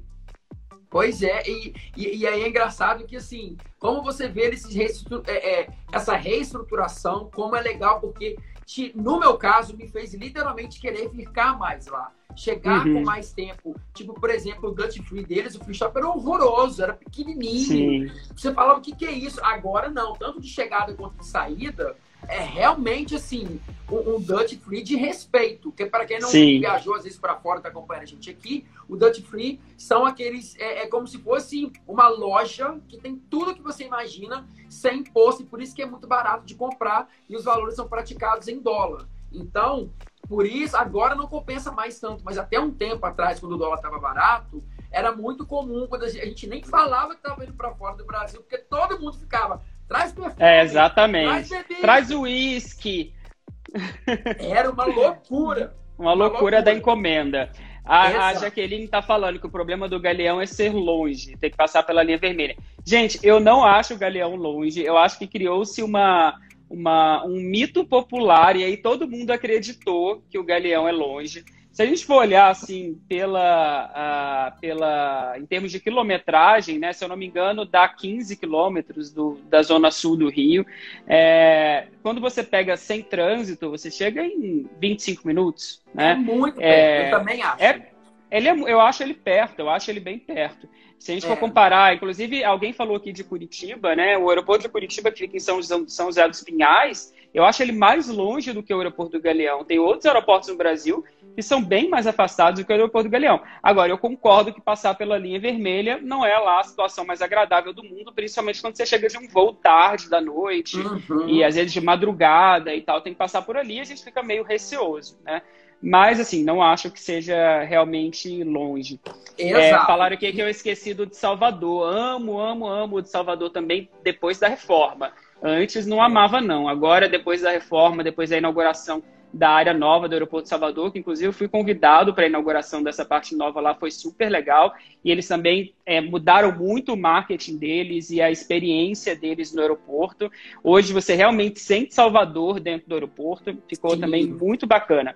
A, a, o processo todo de concessão de aeroportos no Brasil ele é muito positivo nesse sentido, né? Porque essas empresas elas vêm, é, a grande maioria delas é de fora, né? São empresas que já têm um know-how muito grande em como operar aeroportos fora do Brasil e elas trazem essa visão de um aeroporto comercial, de um aeroporto que enxerga a pessoa que está ali como cliente, né? É, que é diferente do que antigamente a pessoa que passava pelo aeroporto era vista como usuário, né? Uhum. Ah, o usuário do aeroporto, o usuário do transporte aéreo. Hoje não. Essas empresas, essas concessionárias, elas enxergam a gente como cliente. E o que, que muda nisso, né? Muda tudo, porque quando a gente percebe olha para essa pessoa como cliente, a gente sabe que o cliente ele tem necessidades, ele tem desejos, ele tem aspirações e a gente precisa conhecer esse cliente, saber quais são as necessidades dele e a gente vai, enquanto empresa, oferecer tudo aquilo que ele precisa para que ele possa ter uma experiência cada vez melhor. É claro, pensando sempre que ele vai consumir mais, que ele vai gastar mais ali dentro, porque no final das contas o que todo mundo quer é lucro, né? No final da Exato. história é isso. Mas eu acho Mas, isso é, muito legal. Tem sido muito positivo. Exato, eu acho isso muito legal porque a gente tem uma experiência diferente, a gente começa é interessante para os aeroportos e para as marcas que estão ali, sejam de, são de é, restaurantes, lojas, qualquer coisa, manter uhum. a gente o maior tempo possível. Então, para a gente ficar lá, tem que ter uma experiência. Ninguém fica num lugar que não tem nada que te oferece benefício algum. Né? Exatamente. Então, você vai vendo isso sim, realmente se transformando. Graças a Deus, isso é uma tendência que está chegando aqui no Brasil um pouquinho tarde, mas a gente já, a gente já foi para país desenvolvido, país um pouco mais rico que o Brasil, a gente sabe que isso é tendência lá há muito tempo. Né? Então, Sim, exato. Você mesmo deu o exemplo aqui de Singapura, que se Deus quiser, tipo, eu fico muito feliz de ver que assim, é, é, é, todos os aeroportos aqui no Brasil têm, tipo, pelo menos os que ainda não estão se modernizando, estão caminhando para. Então Sim. isso é muito legal, porque isso abre um caminho muito grande para o turismo internacional também porque a gente sabe que o turista internacional, quando ele vem, ele tem, de certa forma, dependendo de quem vem, é um pouco exigente, porque eles são acostumados Sim. com uma estrutura lá fora. Com outro padrão, né? A gente, a gente leva. A gente, quando vai a primeira vez, a gente, a gente cai para trás. De ver como a gente está atrasado. Eu não sei se você sabe, mas o aeroporto do Galeão, a concessão do aeroporto do Galeão, parte dela é da empresa que administra e opera o aeroporto de Singapura. Então, de vez em quando eles fazem umas promoções, eles têm uma pegada no marketing que me lembra muito o aeroporto de Singapura, porque eles têm ali uma, uma pegada grande do aeroporto de Singapura juntos. Eu acho fenomenal. Não, eu acho muito incrível. Por exemplo, aqui no Galeão, eu falo que é o que eu mais gosto do Brasil, porque quando eu tô dentro dele, a sensação que eu tenho é que eu tô dentro de um shopping. Entendeu? Com uhum. lounges, com lugares para você dar uma, uma, uma sentadinha, descansar é, é, esses espaços que a gente chama de instagramáveis, que a gente ama, né? Que é um espaço para você tirar foto, espaço painel para você deixar uma mensagem ali, brincadeiras. Então, isso é muito legal. Então, eu Sim. acho que, assim, quanto mais os aeroportos e as concessionárias é, é, é do Brasil ou que investem aqui tiverem é, essa noção e trazer essa uhum. experiência pra gente, mais a gente vai querer ficar lá mais tempo. Exato. Não vai querer só um passageiro rápido, não vai querer ser só assim, quero chegar no aeroporto meu voo às duas, vou chegar lá meio-dia. A gente vai querer chegar Sim. mais tempo para aproveitar. Sim. mais pessoas vão querer ser igual a mim, que chego já realmente com muita antecedência. é muito legal. A, a, a Jaqueline está falando aqui Você não... aeroporto de Hong Kong, quando ele se expandiu para a ilha. Sensacional, sensacional. O aeroporto de Hong Kong era numa região bem próximo do centro da cidade, em Kowloon, e era tinha uma das aproximações mais perigosas do mundo, então você tinha aeronaves enormes, 747 dando rasantes assim no, no centro da cidade. Era sensacional por um lado, porém é, tinha ali um risco da operação grande.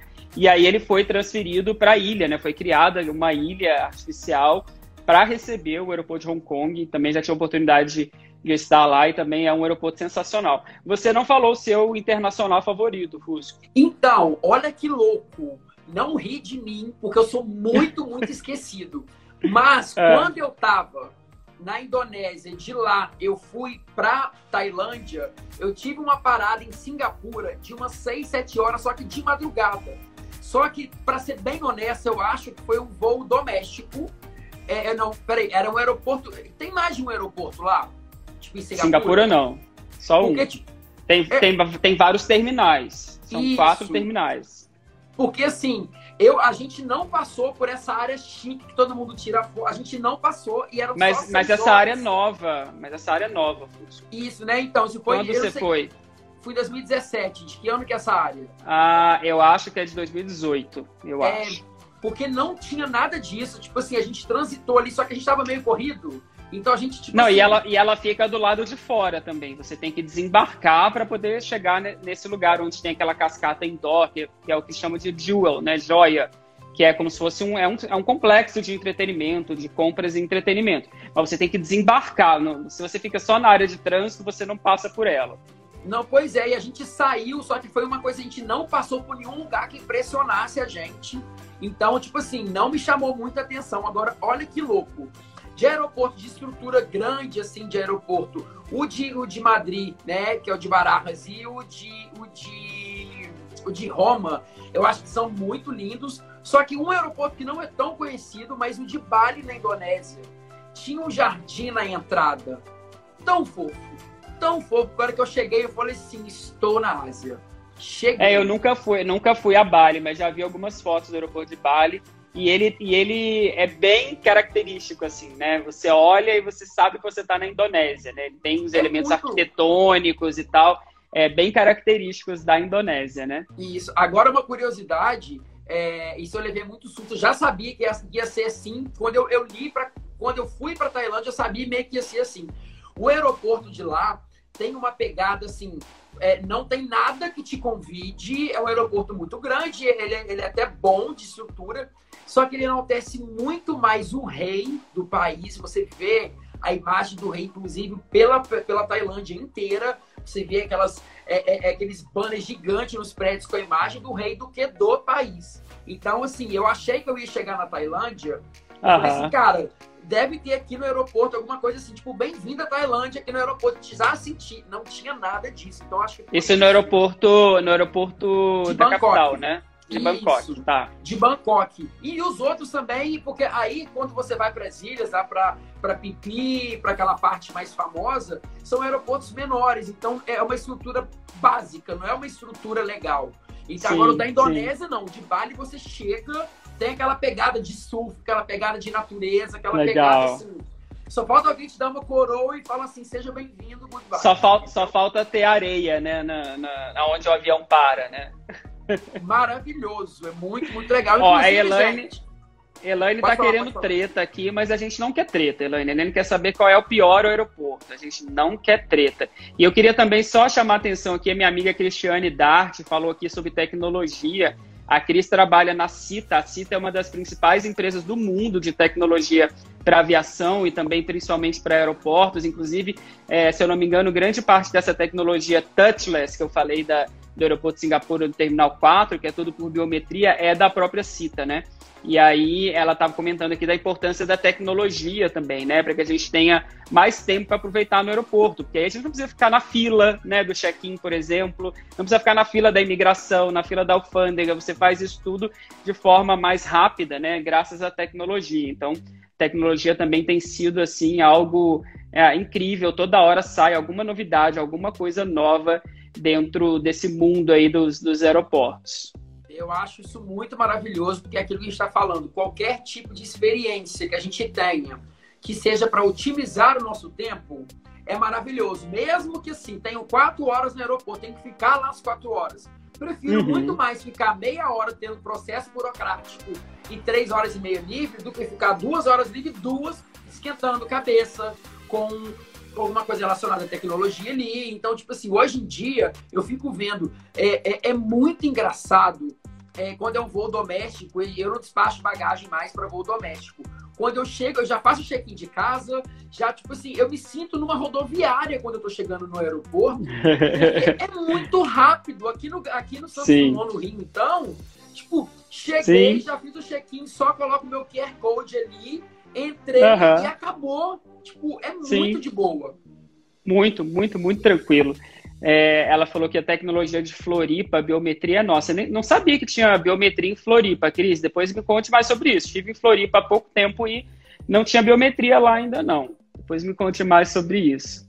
Eu tô adorando que as pessoas estão conversando entre elas aqui no chat. Você tá Sim, percebendo? Que tá rolando o maior, o maior bate-papo aqui nesse chat. Eu tô amando, e isso que é legal. Só dá um pouquinho de nervoso, porque assim, eu me sinto na clara do BBB, entendeu? Porque assim, a gente tá conversando com a pessoa, tem que ficar ligado. Então, tipo assim, inclusive, é a primeira vez em três anos e pouco de projeto que eu faço uma live que durou mais de uma hora. A gente já tá aqui a uma hora e quinze. Tá vendo? É, e o assunto não, não acaba. Hein? E o assunto não acaba. Não acaba. E assim, e as pessoas comentando. Então, gente, de novo, obrigado.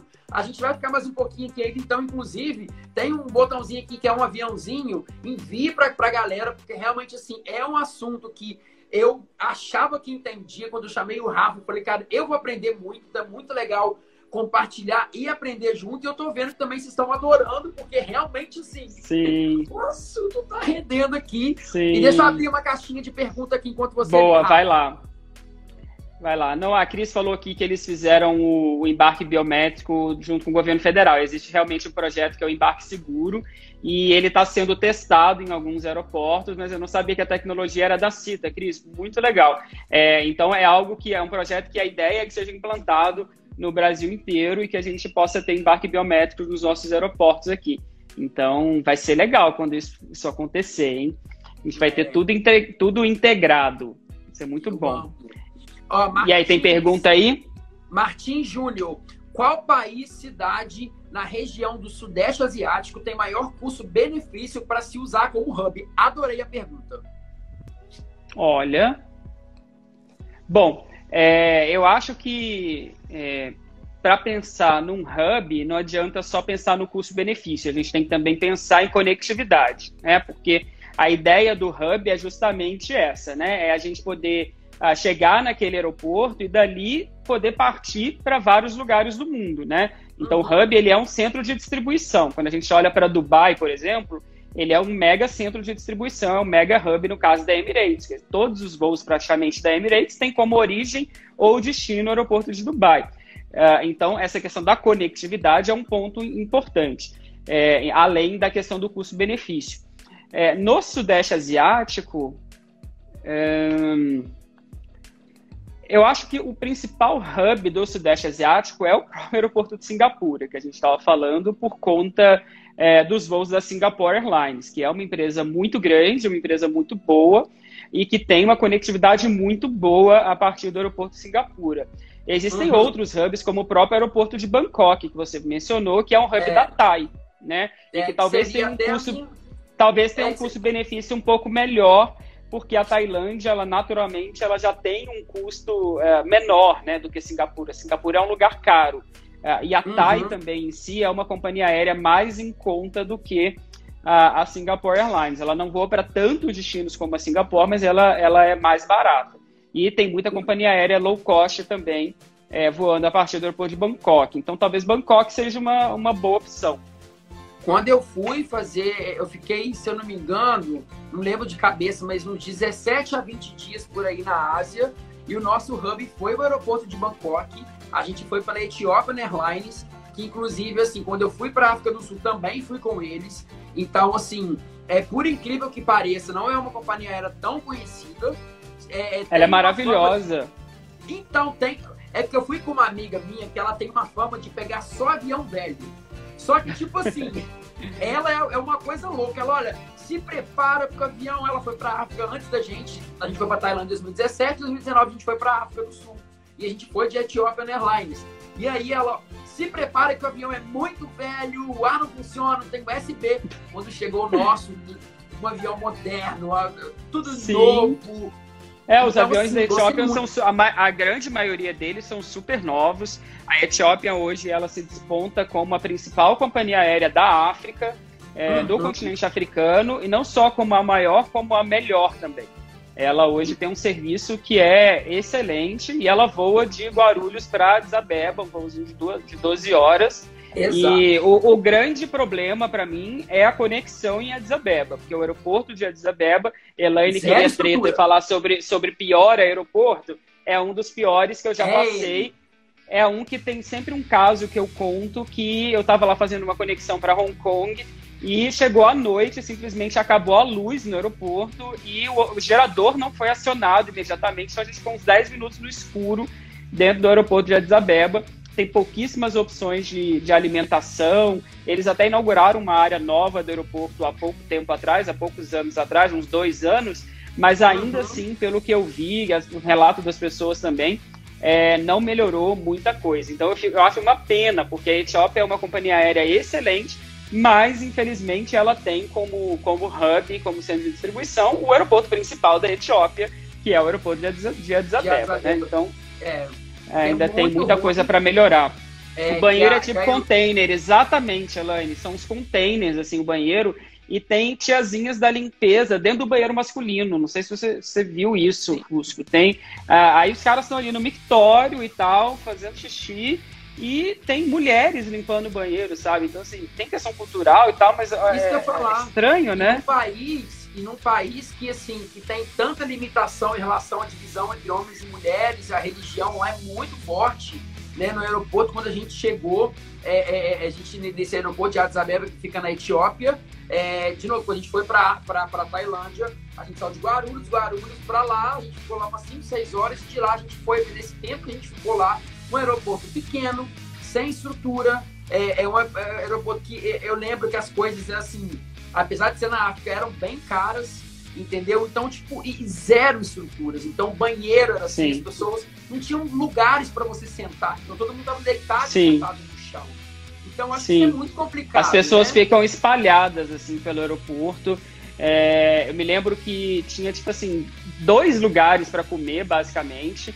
E a gente ficou com muito receio do que comer, porque a gente ainda tinha mais um voo de 10 horas pela frente, então é, medo de comer alguma coisa e passar mal, né? É, porque assim os lugares não passavam essa confiança, né? De que fosse um uhum. lugar limpo, de que fosse um lugar que tivesse um cuidado assim com aquilo que estava fazendo, né? Então me lembro que a gente ficou um tempo lá também em conexão e a gente comeu uma pizza, porque a gente falou assim, ah, vamos pedir uma pizza, porque eu acho que uma pizza é uma coisa tranquila. Erro, né? Não tem muito erro, né? É. Mas é complicado, complicado. É, até aproveitando, gente, tipo assim, a gente tá falando aqui da questão de não se sentir seguro em relação à comida, limpeza, essas coisas assim, mas, de novo, o principal, países que são um pouco diferentes da nossa cultura, a gente tem que tomar muito cuidado com qualquer tipo de atitude que a gente toma. É legal se ler antes, até sendo um país de conexão, porque essas questões culturais, religiosas, são muito fortes em países Sim. que a gente vive, de certa forma, num lugar que não tem. A gente tem as diferenças culturais aqui no Brasil, religiosas e outros sentidos, só que nesses lugares eles são muito radicais. Então, tomar muito cuidado com qualquer tipo de coisa que você vai fazer. Por exemplo, na Tailândia, é, tem muito disso. Tipo, Dizem muito... que quem não. Dizem que quem não tem uma dor de barriga quando vai à Tailândia é porque não foi à Tailândia. Amigo, pra ser bem honesto, era assim, é, era literalmente. É, por exemplo, você vai comer alguma coisa, já conta meia hora, você vai no banheiro. Entendeu? É tipo, você fala, você, você pede até o que não tem pimenta, vem pimenta. Então, você, tipo, inclusive é uma outra dica, tipo assim, quando pegar alguma coisa na Tailândia, já que as hospedagens são baratas, tentar pegar o banheiro privado, gente. O banheiro privativo, Sim. porque assim. É, é, bem tenso, se vai muito no banheiro mesmo. E por quê? Por que, eu sigo muito no banheiro, Fuso? Porque lá tem pimenta em tudo, a pimenta é muito forte, então você, o seu organismo, por mais que ele seja preparado, te levou remedinhos, para estômago, para tudo, ainda assim não foi suficiente. Então, é, e dizem que a própria, a própria água também, né? Tomar cuidado de tomar só água não mineral. Não se toma água. É, no, e no, no banho, até no banho, tipo assim, né? Às vezes a gente tem, né? abre a boca ali no banho, cai uma água na boca, uma coisa assim. Lá você tem que tomar banho de boca trancada, fechada, para não correr o risco de de beber um pouco da água, né? Dizem que é. Eu nunca fui pra, pra Tailândia, mas a minha irmã foi. É, escovar dente, escovar dente. Entendeu? Minha irmã escovava dente com água mineral. É, muito cuidado. Então, tipo, a gente escovava até com a água da pia, mas assim, com aquele cuidado extremo de não engolir nada. Porque assim, engolir. assim, a gente teve lá, todo mundo teve um dia de uma. De um piriri muito brabo, entendeu? Exatamente. Então acontece. Então, países como a Tailândia, inclusive, a Elane também tá falando aqui, olha, na Índia também. Da Índia tem esse rolê. Então é aquilo, gente. A gente sabe que são países baratos e são países que todo mundo quer conhecer. Mas, como sempre, nós que produzimos conteúdo, a gente está aqui para justamente trazer informação, cultura, conhecimento, para justamente evitar. A gente gosta de perrengue, mas acho que tem que ter um limite pro perrengue. Então, toma, né? É, o Só perrengue que envolve saúde aí já é um perrengue mais delicado, né? Exato, eu, adorei a no... eu adorei a nota mental da Ana, levar lencinho umedecido para Tailândia.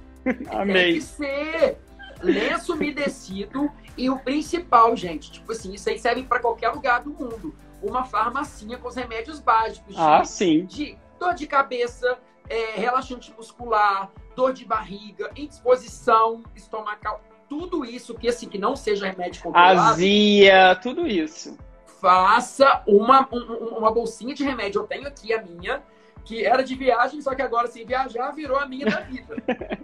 Exato. Entendeu? É, então, porque é super é importante, importante, tem que ter.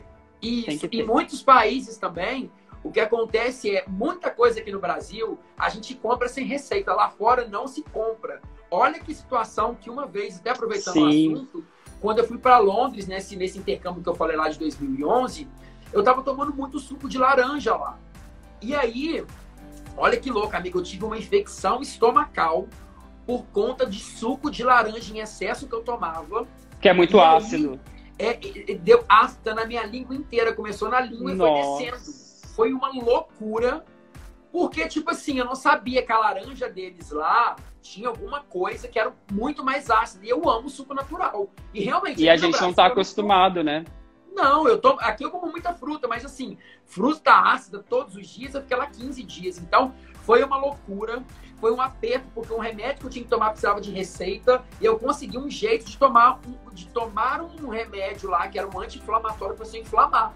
É, sem receita. Então, tomar cuidado com isso também, porque a gente não. E aí fica, fica a dica também do façam seguro viagem, né? Pelo uhum. amor de Deus, não saiam do país sem fazer seguro viagem, gente. Pelo amor de Deus.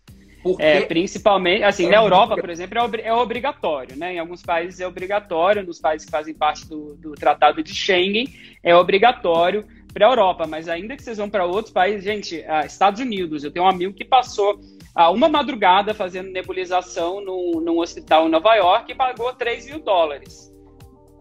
É Pode muito... reaver esse valor depois do seguro, mas imagina se ele não tivesse seguro. Sim, porque é, é, é, muito tenso. Eu conheço um, um, eu tenho um colega que ele passou um aperto na Índia com intoxicação e ficou internado, cara. Foi tipo assim, foi muito louco. Então a gente tem que tomar cuidado, porque às vezes a gente vai no barato, e hoje em dia, gente, não, agora tá um pouco mais caro, óbvio, por conta do Covid. Mas geralmente seguro viagem não é nada absurdamente caro. Exato. E vai te assegurar uma tranquilidade ali, porque assim, de novo, a gente gosta de perrengue de viagem, de perrengues gostosos. Assim, perdi voo, ah, meu Deus, tive uma caganeirazinha ali. Agora, você quer ir para o hospital e passar a tem que tomar muito cuidado com isso. Então, segura viagem, farmacinha, leva tudo aqui do Brasil para evitar imprevisto, pelo amor de Deus. A, Lu, a Luísa tá falando aqui de se o cartão de crédito não cobre esse seguro viagem. Alguns cartões de crédito têm o seguro viagem, né? A pessoa tem direito ao seguro viagem desde que ela compre a passagem utilizando aquele cartão de crédito. Mas o que eu já ouvi dizer é que muitas vezes é um certo perrengue para você conseguir reaver alguma coisa, pedir realmente o reembolso desses seguros que são feitos pelos cartões de crédito.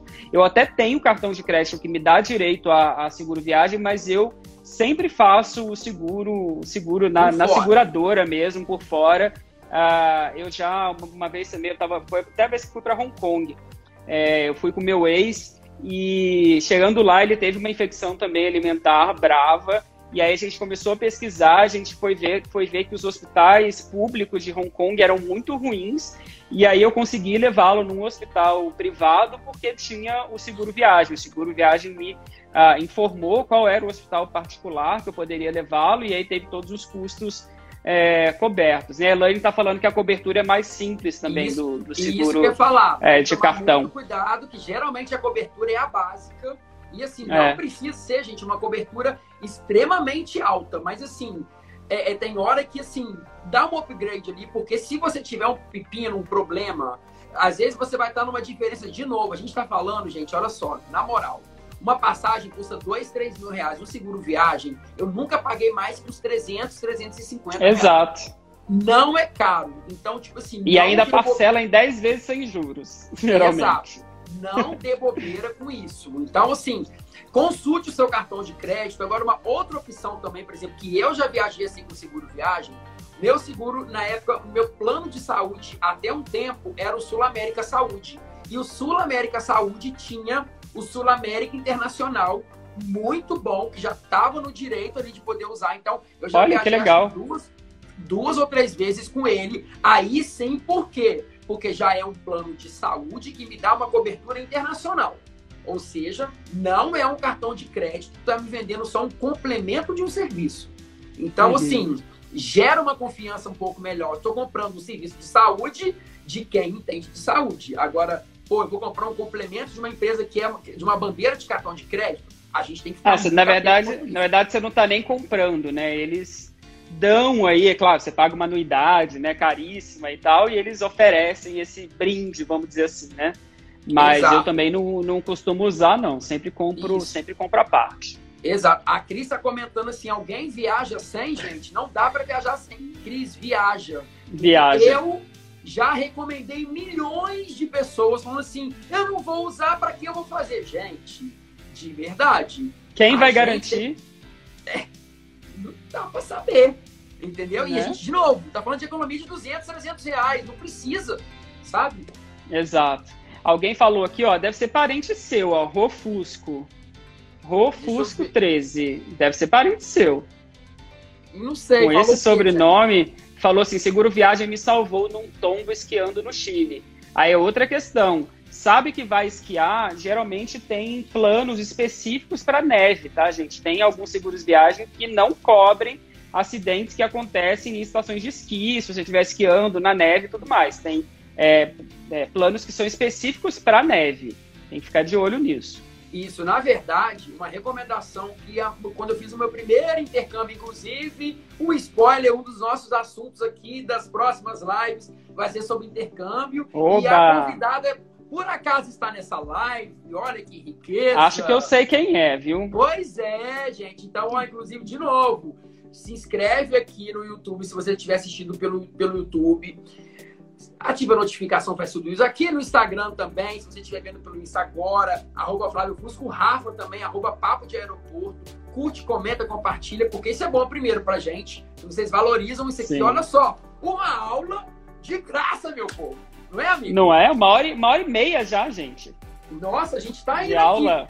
Aqui é prova de resistência do líder, né, amigo? Prova de resistência, exatamente. Mas essa tá gostosa e a gente não ganha carro, né, meu Deus? É, um... Fiat patrocina a gente. Estamos aqui, alguém marca Fiat aqui, pelo amor de Deus, bota a gente. Agora, Exato. Agora é sério, uma, é, eu tava falando sobre uma dica que me deram lá atrás, foi quando for contratar o seguro viagem, você fazer uma listinha de tudo que você pretende fazer de atividades na viagem. Exemplo, quero fazer, quero saltar de paraquedas, quero esquiar e quero nadar com tubarões. Gente, você está falando de três coisas que são de alto risco. Exato. Então, assim, tem que tomar muito cuidado, né? Você não vai chegar e fazer um plano simples, então já fica aí até a recomendação e a dica na hora de contratar um, um seguro, né? Mas, Exato. Enfim, vou para não é... sei aonde, vou pular de paraquedas. Gente, não dá para fazer o plano mais simplesinho, né? Tavinho, meu amigo, um abraço, querido. Obrigado. É. Então, olha só. Ah, Tavinho, um abraço também, gente. Um querido Tavinho. Queridão. Olha só, agora, esse assunto, na verdade, eu não sei. Voltando aqui um pouquinho mais para o nosso tempo que é sobre aeroportos, a Jaqueline falando, fale um pouco mais sobre artesanato em aeroportos. Rola uma polêmica entre docentes como se fosse inferior. Eu confesso como que. Como é que é? Então, eu, eu, já que se você estiver aqui pela live, é, puder comentar um pouco melhor, só para você entender, porque realmente assim, eu, é, é, eu quero de verdade aprender. Porque sim, eu, sim, também né, quero.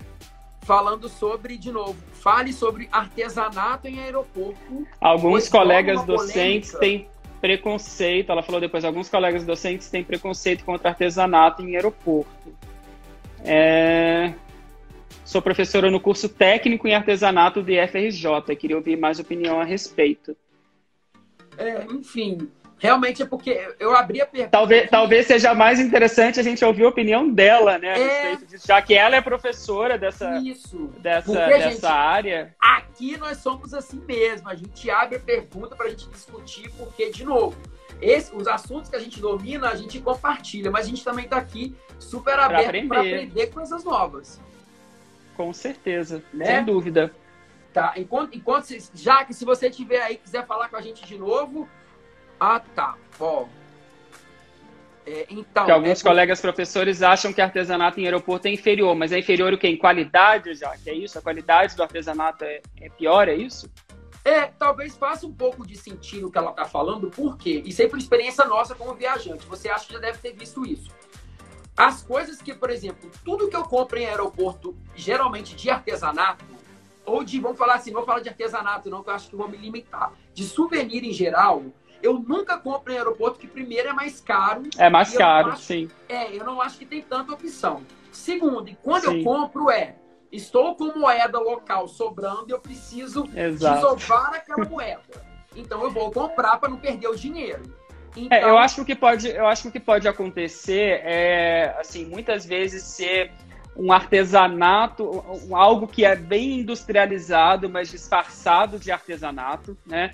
Então, não necessariamente vai ser algo que realmente foi produzido ali por uma comunidade local, né? Uhum. Com o saber e fazer ali daquela comunidade e tal. É, porque são empresas né, que compram muita quantidade para vender né, nessas lojas. Então, não necessariamente, de fato, vai ser aquilo bem característico ali, produzido realmente pela, pela comunidade. Então, uhum. isso eu acho que é um ponto que, que pode ser é, pode ser pensado sim. O que eu falei do artesanato, Jaque, é, é eu estava falando sobre o aeroporto de Incheon, na Coreia do Sul, né, que aí não era nem a venda em si do artesanato.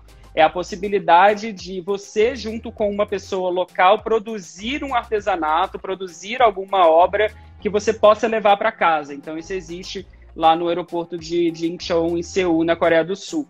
É, a Elaine falou ali, né? Made in Taiwan e comprado no Havaí. Né? Exatamente é, isso. Isso. Na verdade, eu acho que se exi existe sim uma polêmica muito grande em torno de artesanato, por exemplo, na própria Tailândia, é, existe um movimento muito grande para você não comprar o Buda, por exemplo, como souvenir, porque né, você está tipo materializando ali de uma forma praticamente turística só uma crença muito forte. Então, tipo assim, realmente eu acho que assim, o que a gente tem que fazer nosso papel como cidadão é realmente fazer uma reflexão. Inclusive a Elane, que está aqui no Live More, Travel More, ela fala muito sobre isso, sobre o turismo sustentável. Eu acho que a gente tocar a nossa consciência, a gente olhar para dentro de si sobre o turismo é, sustentável e responsável. Então, inclusive, acho que o consumo, né? Acho que o próprio consumo do artesanato eu acho que também, se a gente tiver opções, essa é a minha opinião, de valorizar um produtor local em todos os Exato. eu tento fazer isso, né? Porque você é, que eu, é o que eu ia dizer, você estava falando da questão, da questão do Buda, né? E aí, como é que a gente faz com um artesão local que tem a renda dele ali pelo Buda que ele produz, né? E ele vende, e ele vende para os turistas. Então, eu acho que sempre que a gente puder valorizar o produtor local é o, o ideal, né? Com certeza.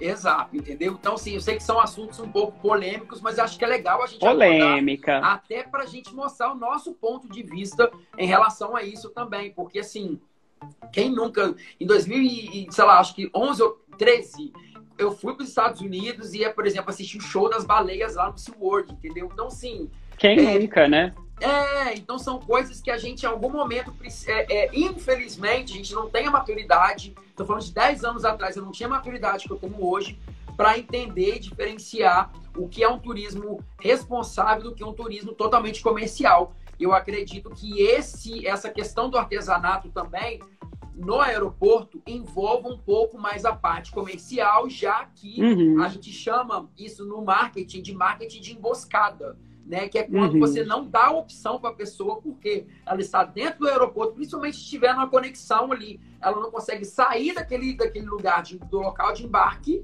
né? Ela está na, na, parte de conexão. Então, ela, ela, Exato.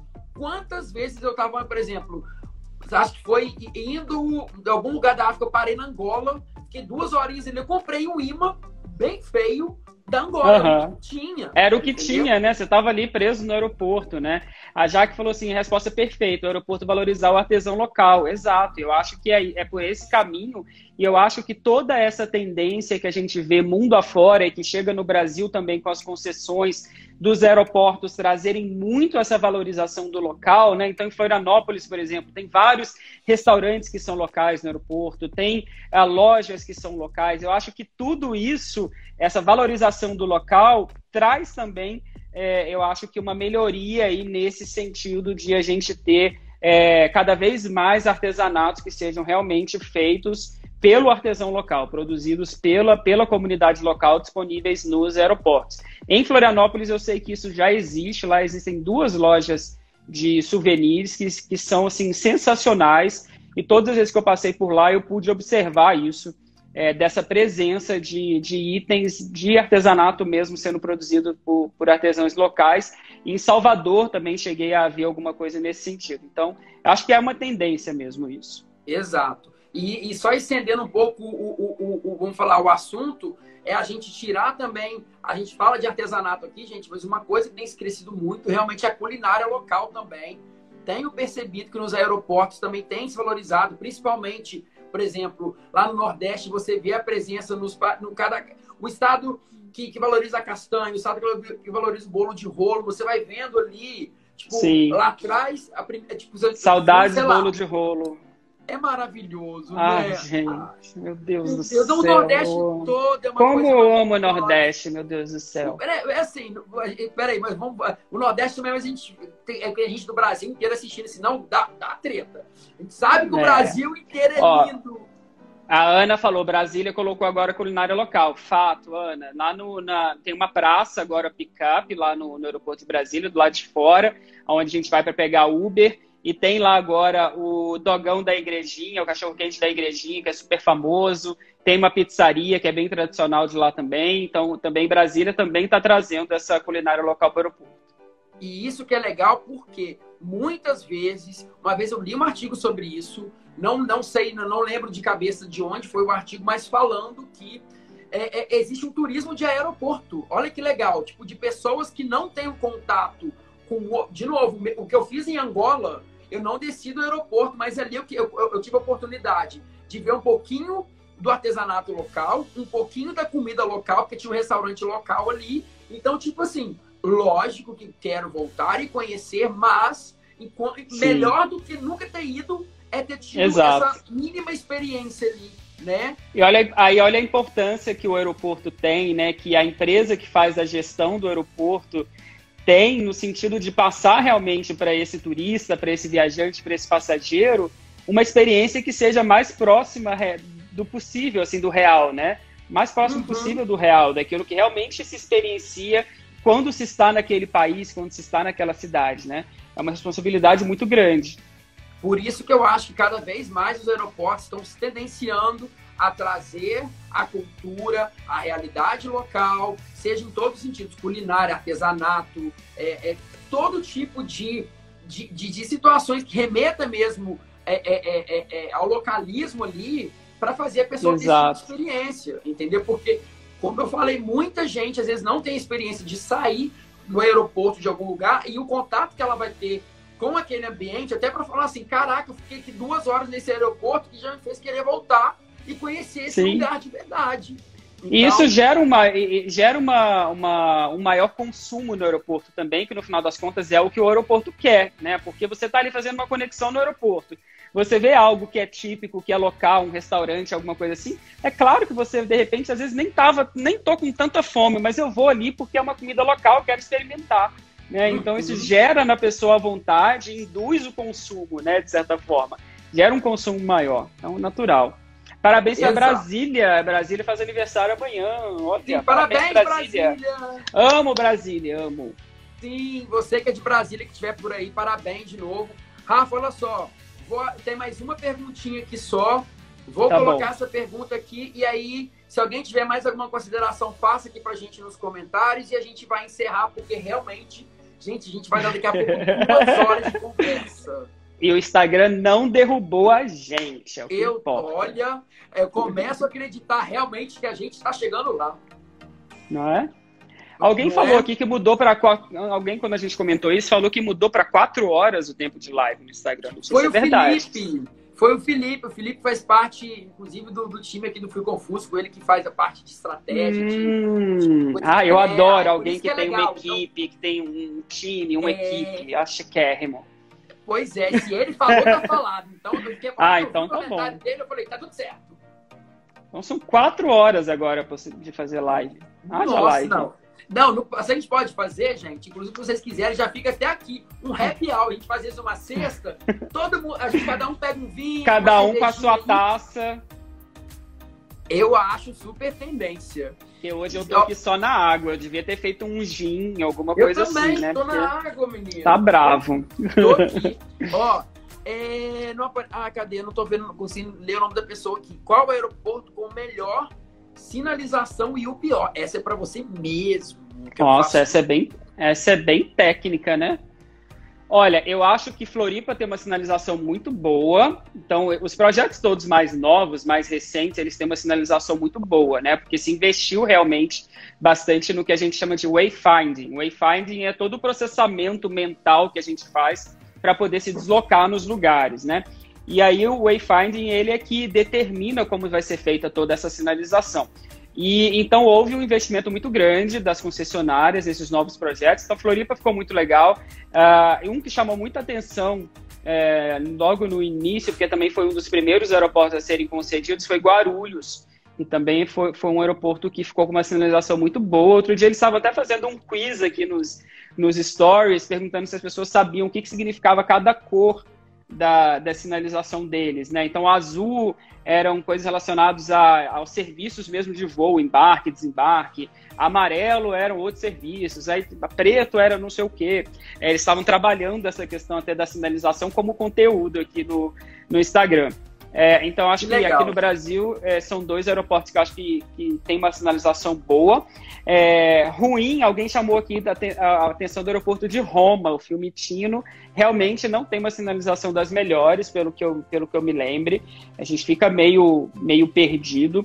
Lembrando que a sinalização não são só as placas em si, né? Porque é isso que eu estava falando do wayfinding a gente tem várias formas de facilitar o deslocamento das pessoas dentro dos ambientes, dentro dos aeroportos. Quando a gente coloca, por exemplo, um teto direito bem alto, isso é algo que facilita as pessoas a deslocarem, porque eu consigo ter uma visão de toda a amplitude do espaço. Então, se eu estou lá no Terminal 3 do aeroporto de Guarulhos, por exemplo, que tem um teto direito super alto, eu estou numa ponta dele e eu consigo enxergar ele todo. Né? Eu consigo enxergar toda a área de check-in ali da ponta dele. Então eu já sei aonde está onde tá cada uma das coisas. Então, a questão do pé direito. Quando eu coloco, por exemplo, uma escultura grande num determinado ponto, aquilo ali também facilita a, a, orientação das pessoas, porque ele se torna um marco arquitetônico ali, né? Então você sabe que ele ah, tá próximo, a loja tal fica próxima da, da escultura tal, né? Então quando a gente coloca esses ícones assim também, eles facilitam a orientação. Então existem várias formas de se pensar essa coisa da sinalização. É, mas ruim, assim, eu não lembro de um exemplo assim muito ruim. Talvez o de Roma eu me lembro. E assim, eu acho que a Desabeba, né? A Desabeba acho que é ruim tudo. Sinto muito.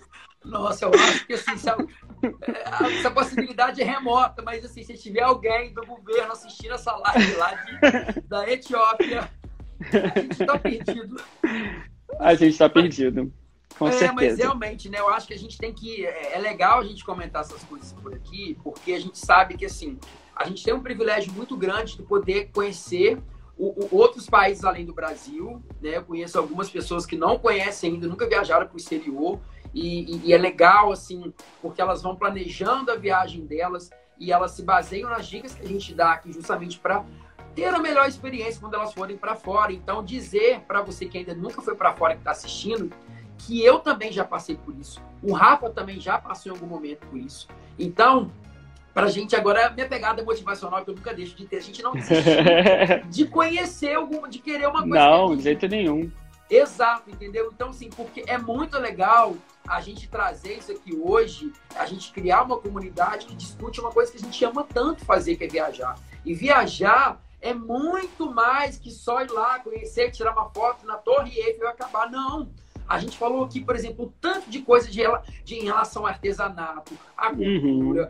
a crenças, é muito língua. É muito é mais muito coisa, né? Envolve muita coisa muita coisa mesmo, assim. São experiências que realmente transformam a vida, né? Transformam as nossas vidas, porque a gente Exato. tem contato com tanta coisa diferente e que confronta a gente, né? Confronta as nossas crenças, as coisas que a gente acredita e faz a gente repensar sobre tantas coisas, né? Então uhum. é, é, muito legal e é o que a Elaine tá falando. A sua hora vai chegar, hora né? a hora chegar. de todo mundo Exato. sempre vai chegar. Só para fechar a é sinalização, é... eu vou concordar aqui com a, com a Jaqueline, ela falou sobre o aeroporto de Miami.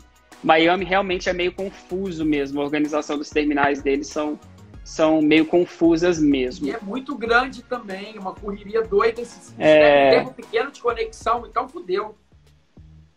Oh. Podemos ah, falar palavrão nessa live? Ah, a direção Gente, liberou. Meu Deus, agora já foi. Vai ficar para sempre isso aí. O povo do YouTube aqui Não é? vai Jesus do céu. Mas é isso, gente. Ó, a, a, a Cia tá falando que realmente viajar é cultura, é isso. É Não minha tia, minha tia querida. Ah, que linda!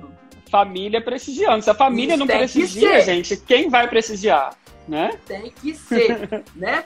E, e, e, é isso, gente, porque viajar é cultura, não tem uma vez, independente de onde a gente vai, se é pra cidade vizinha da nossa aqui no Brasil, a gente, a gente volta diferente do jeito que a gente foi. Sempre A gente algo. aprende alguma coisa, sempre.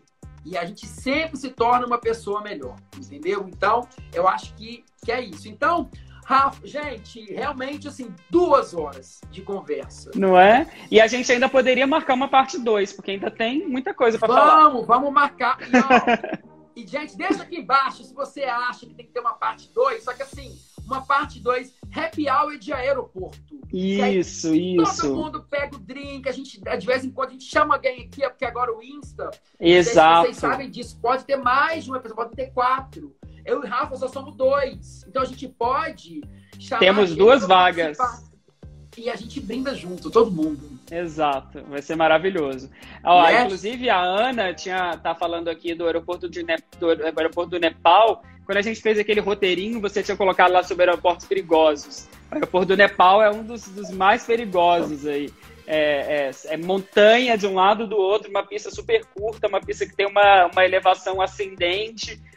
Complicado, viu? Mas eu iria. a gente gosta. Amigo, tipo Rei Leão, eu rio na cara do perigo, entendeu? A gente é Exatamente. A gente Exato. gosta do, do, do, de tudo. Então, ó, de novo, todo mundo, para começar, muito obrigado por terem ficado aqui com a gente. Foi muito Sim. especial, foi muito legal. Agora, Rafa, em especial a você, amigo, muito obrigado por ter compartilhado. Ah, obrigado a você.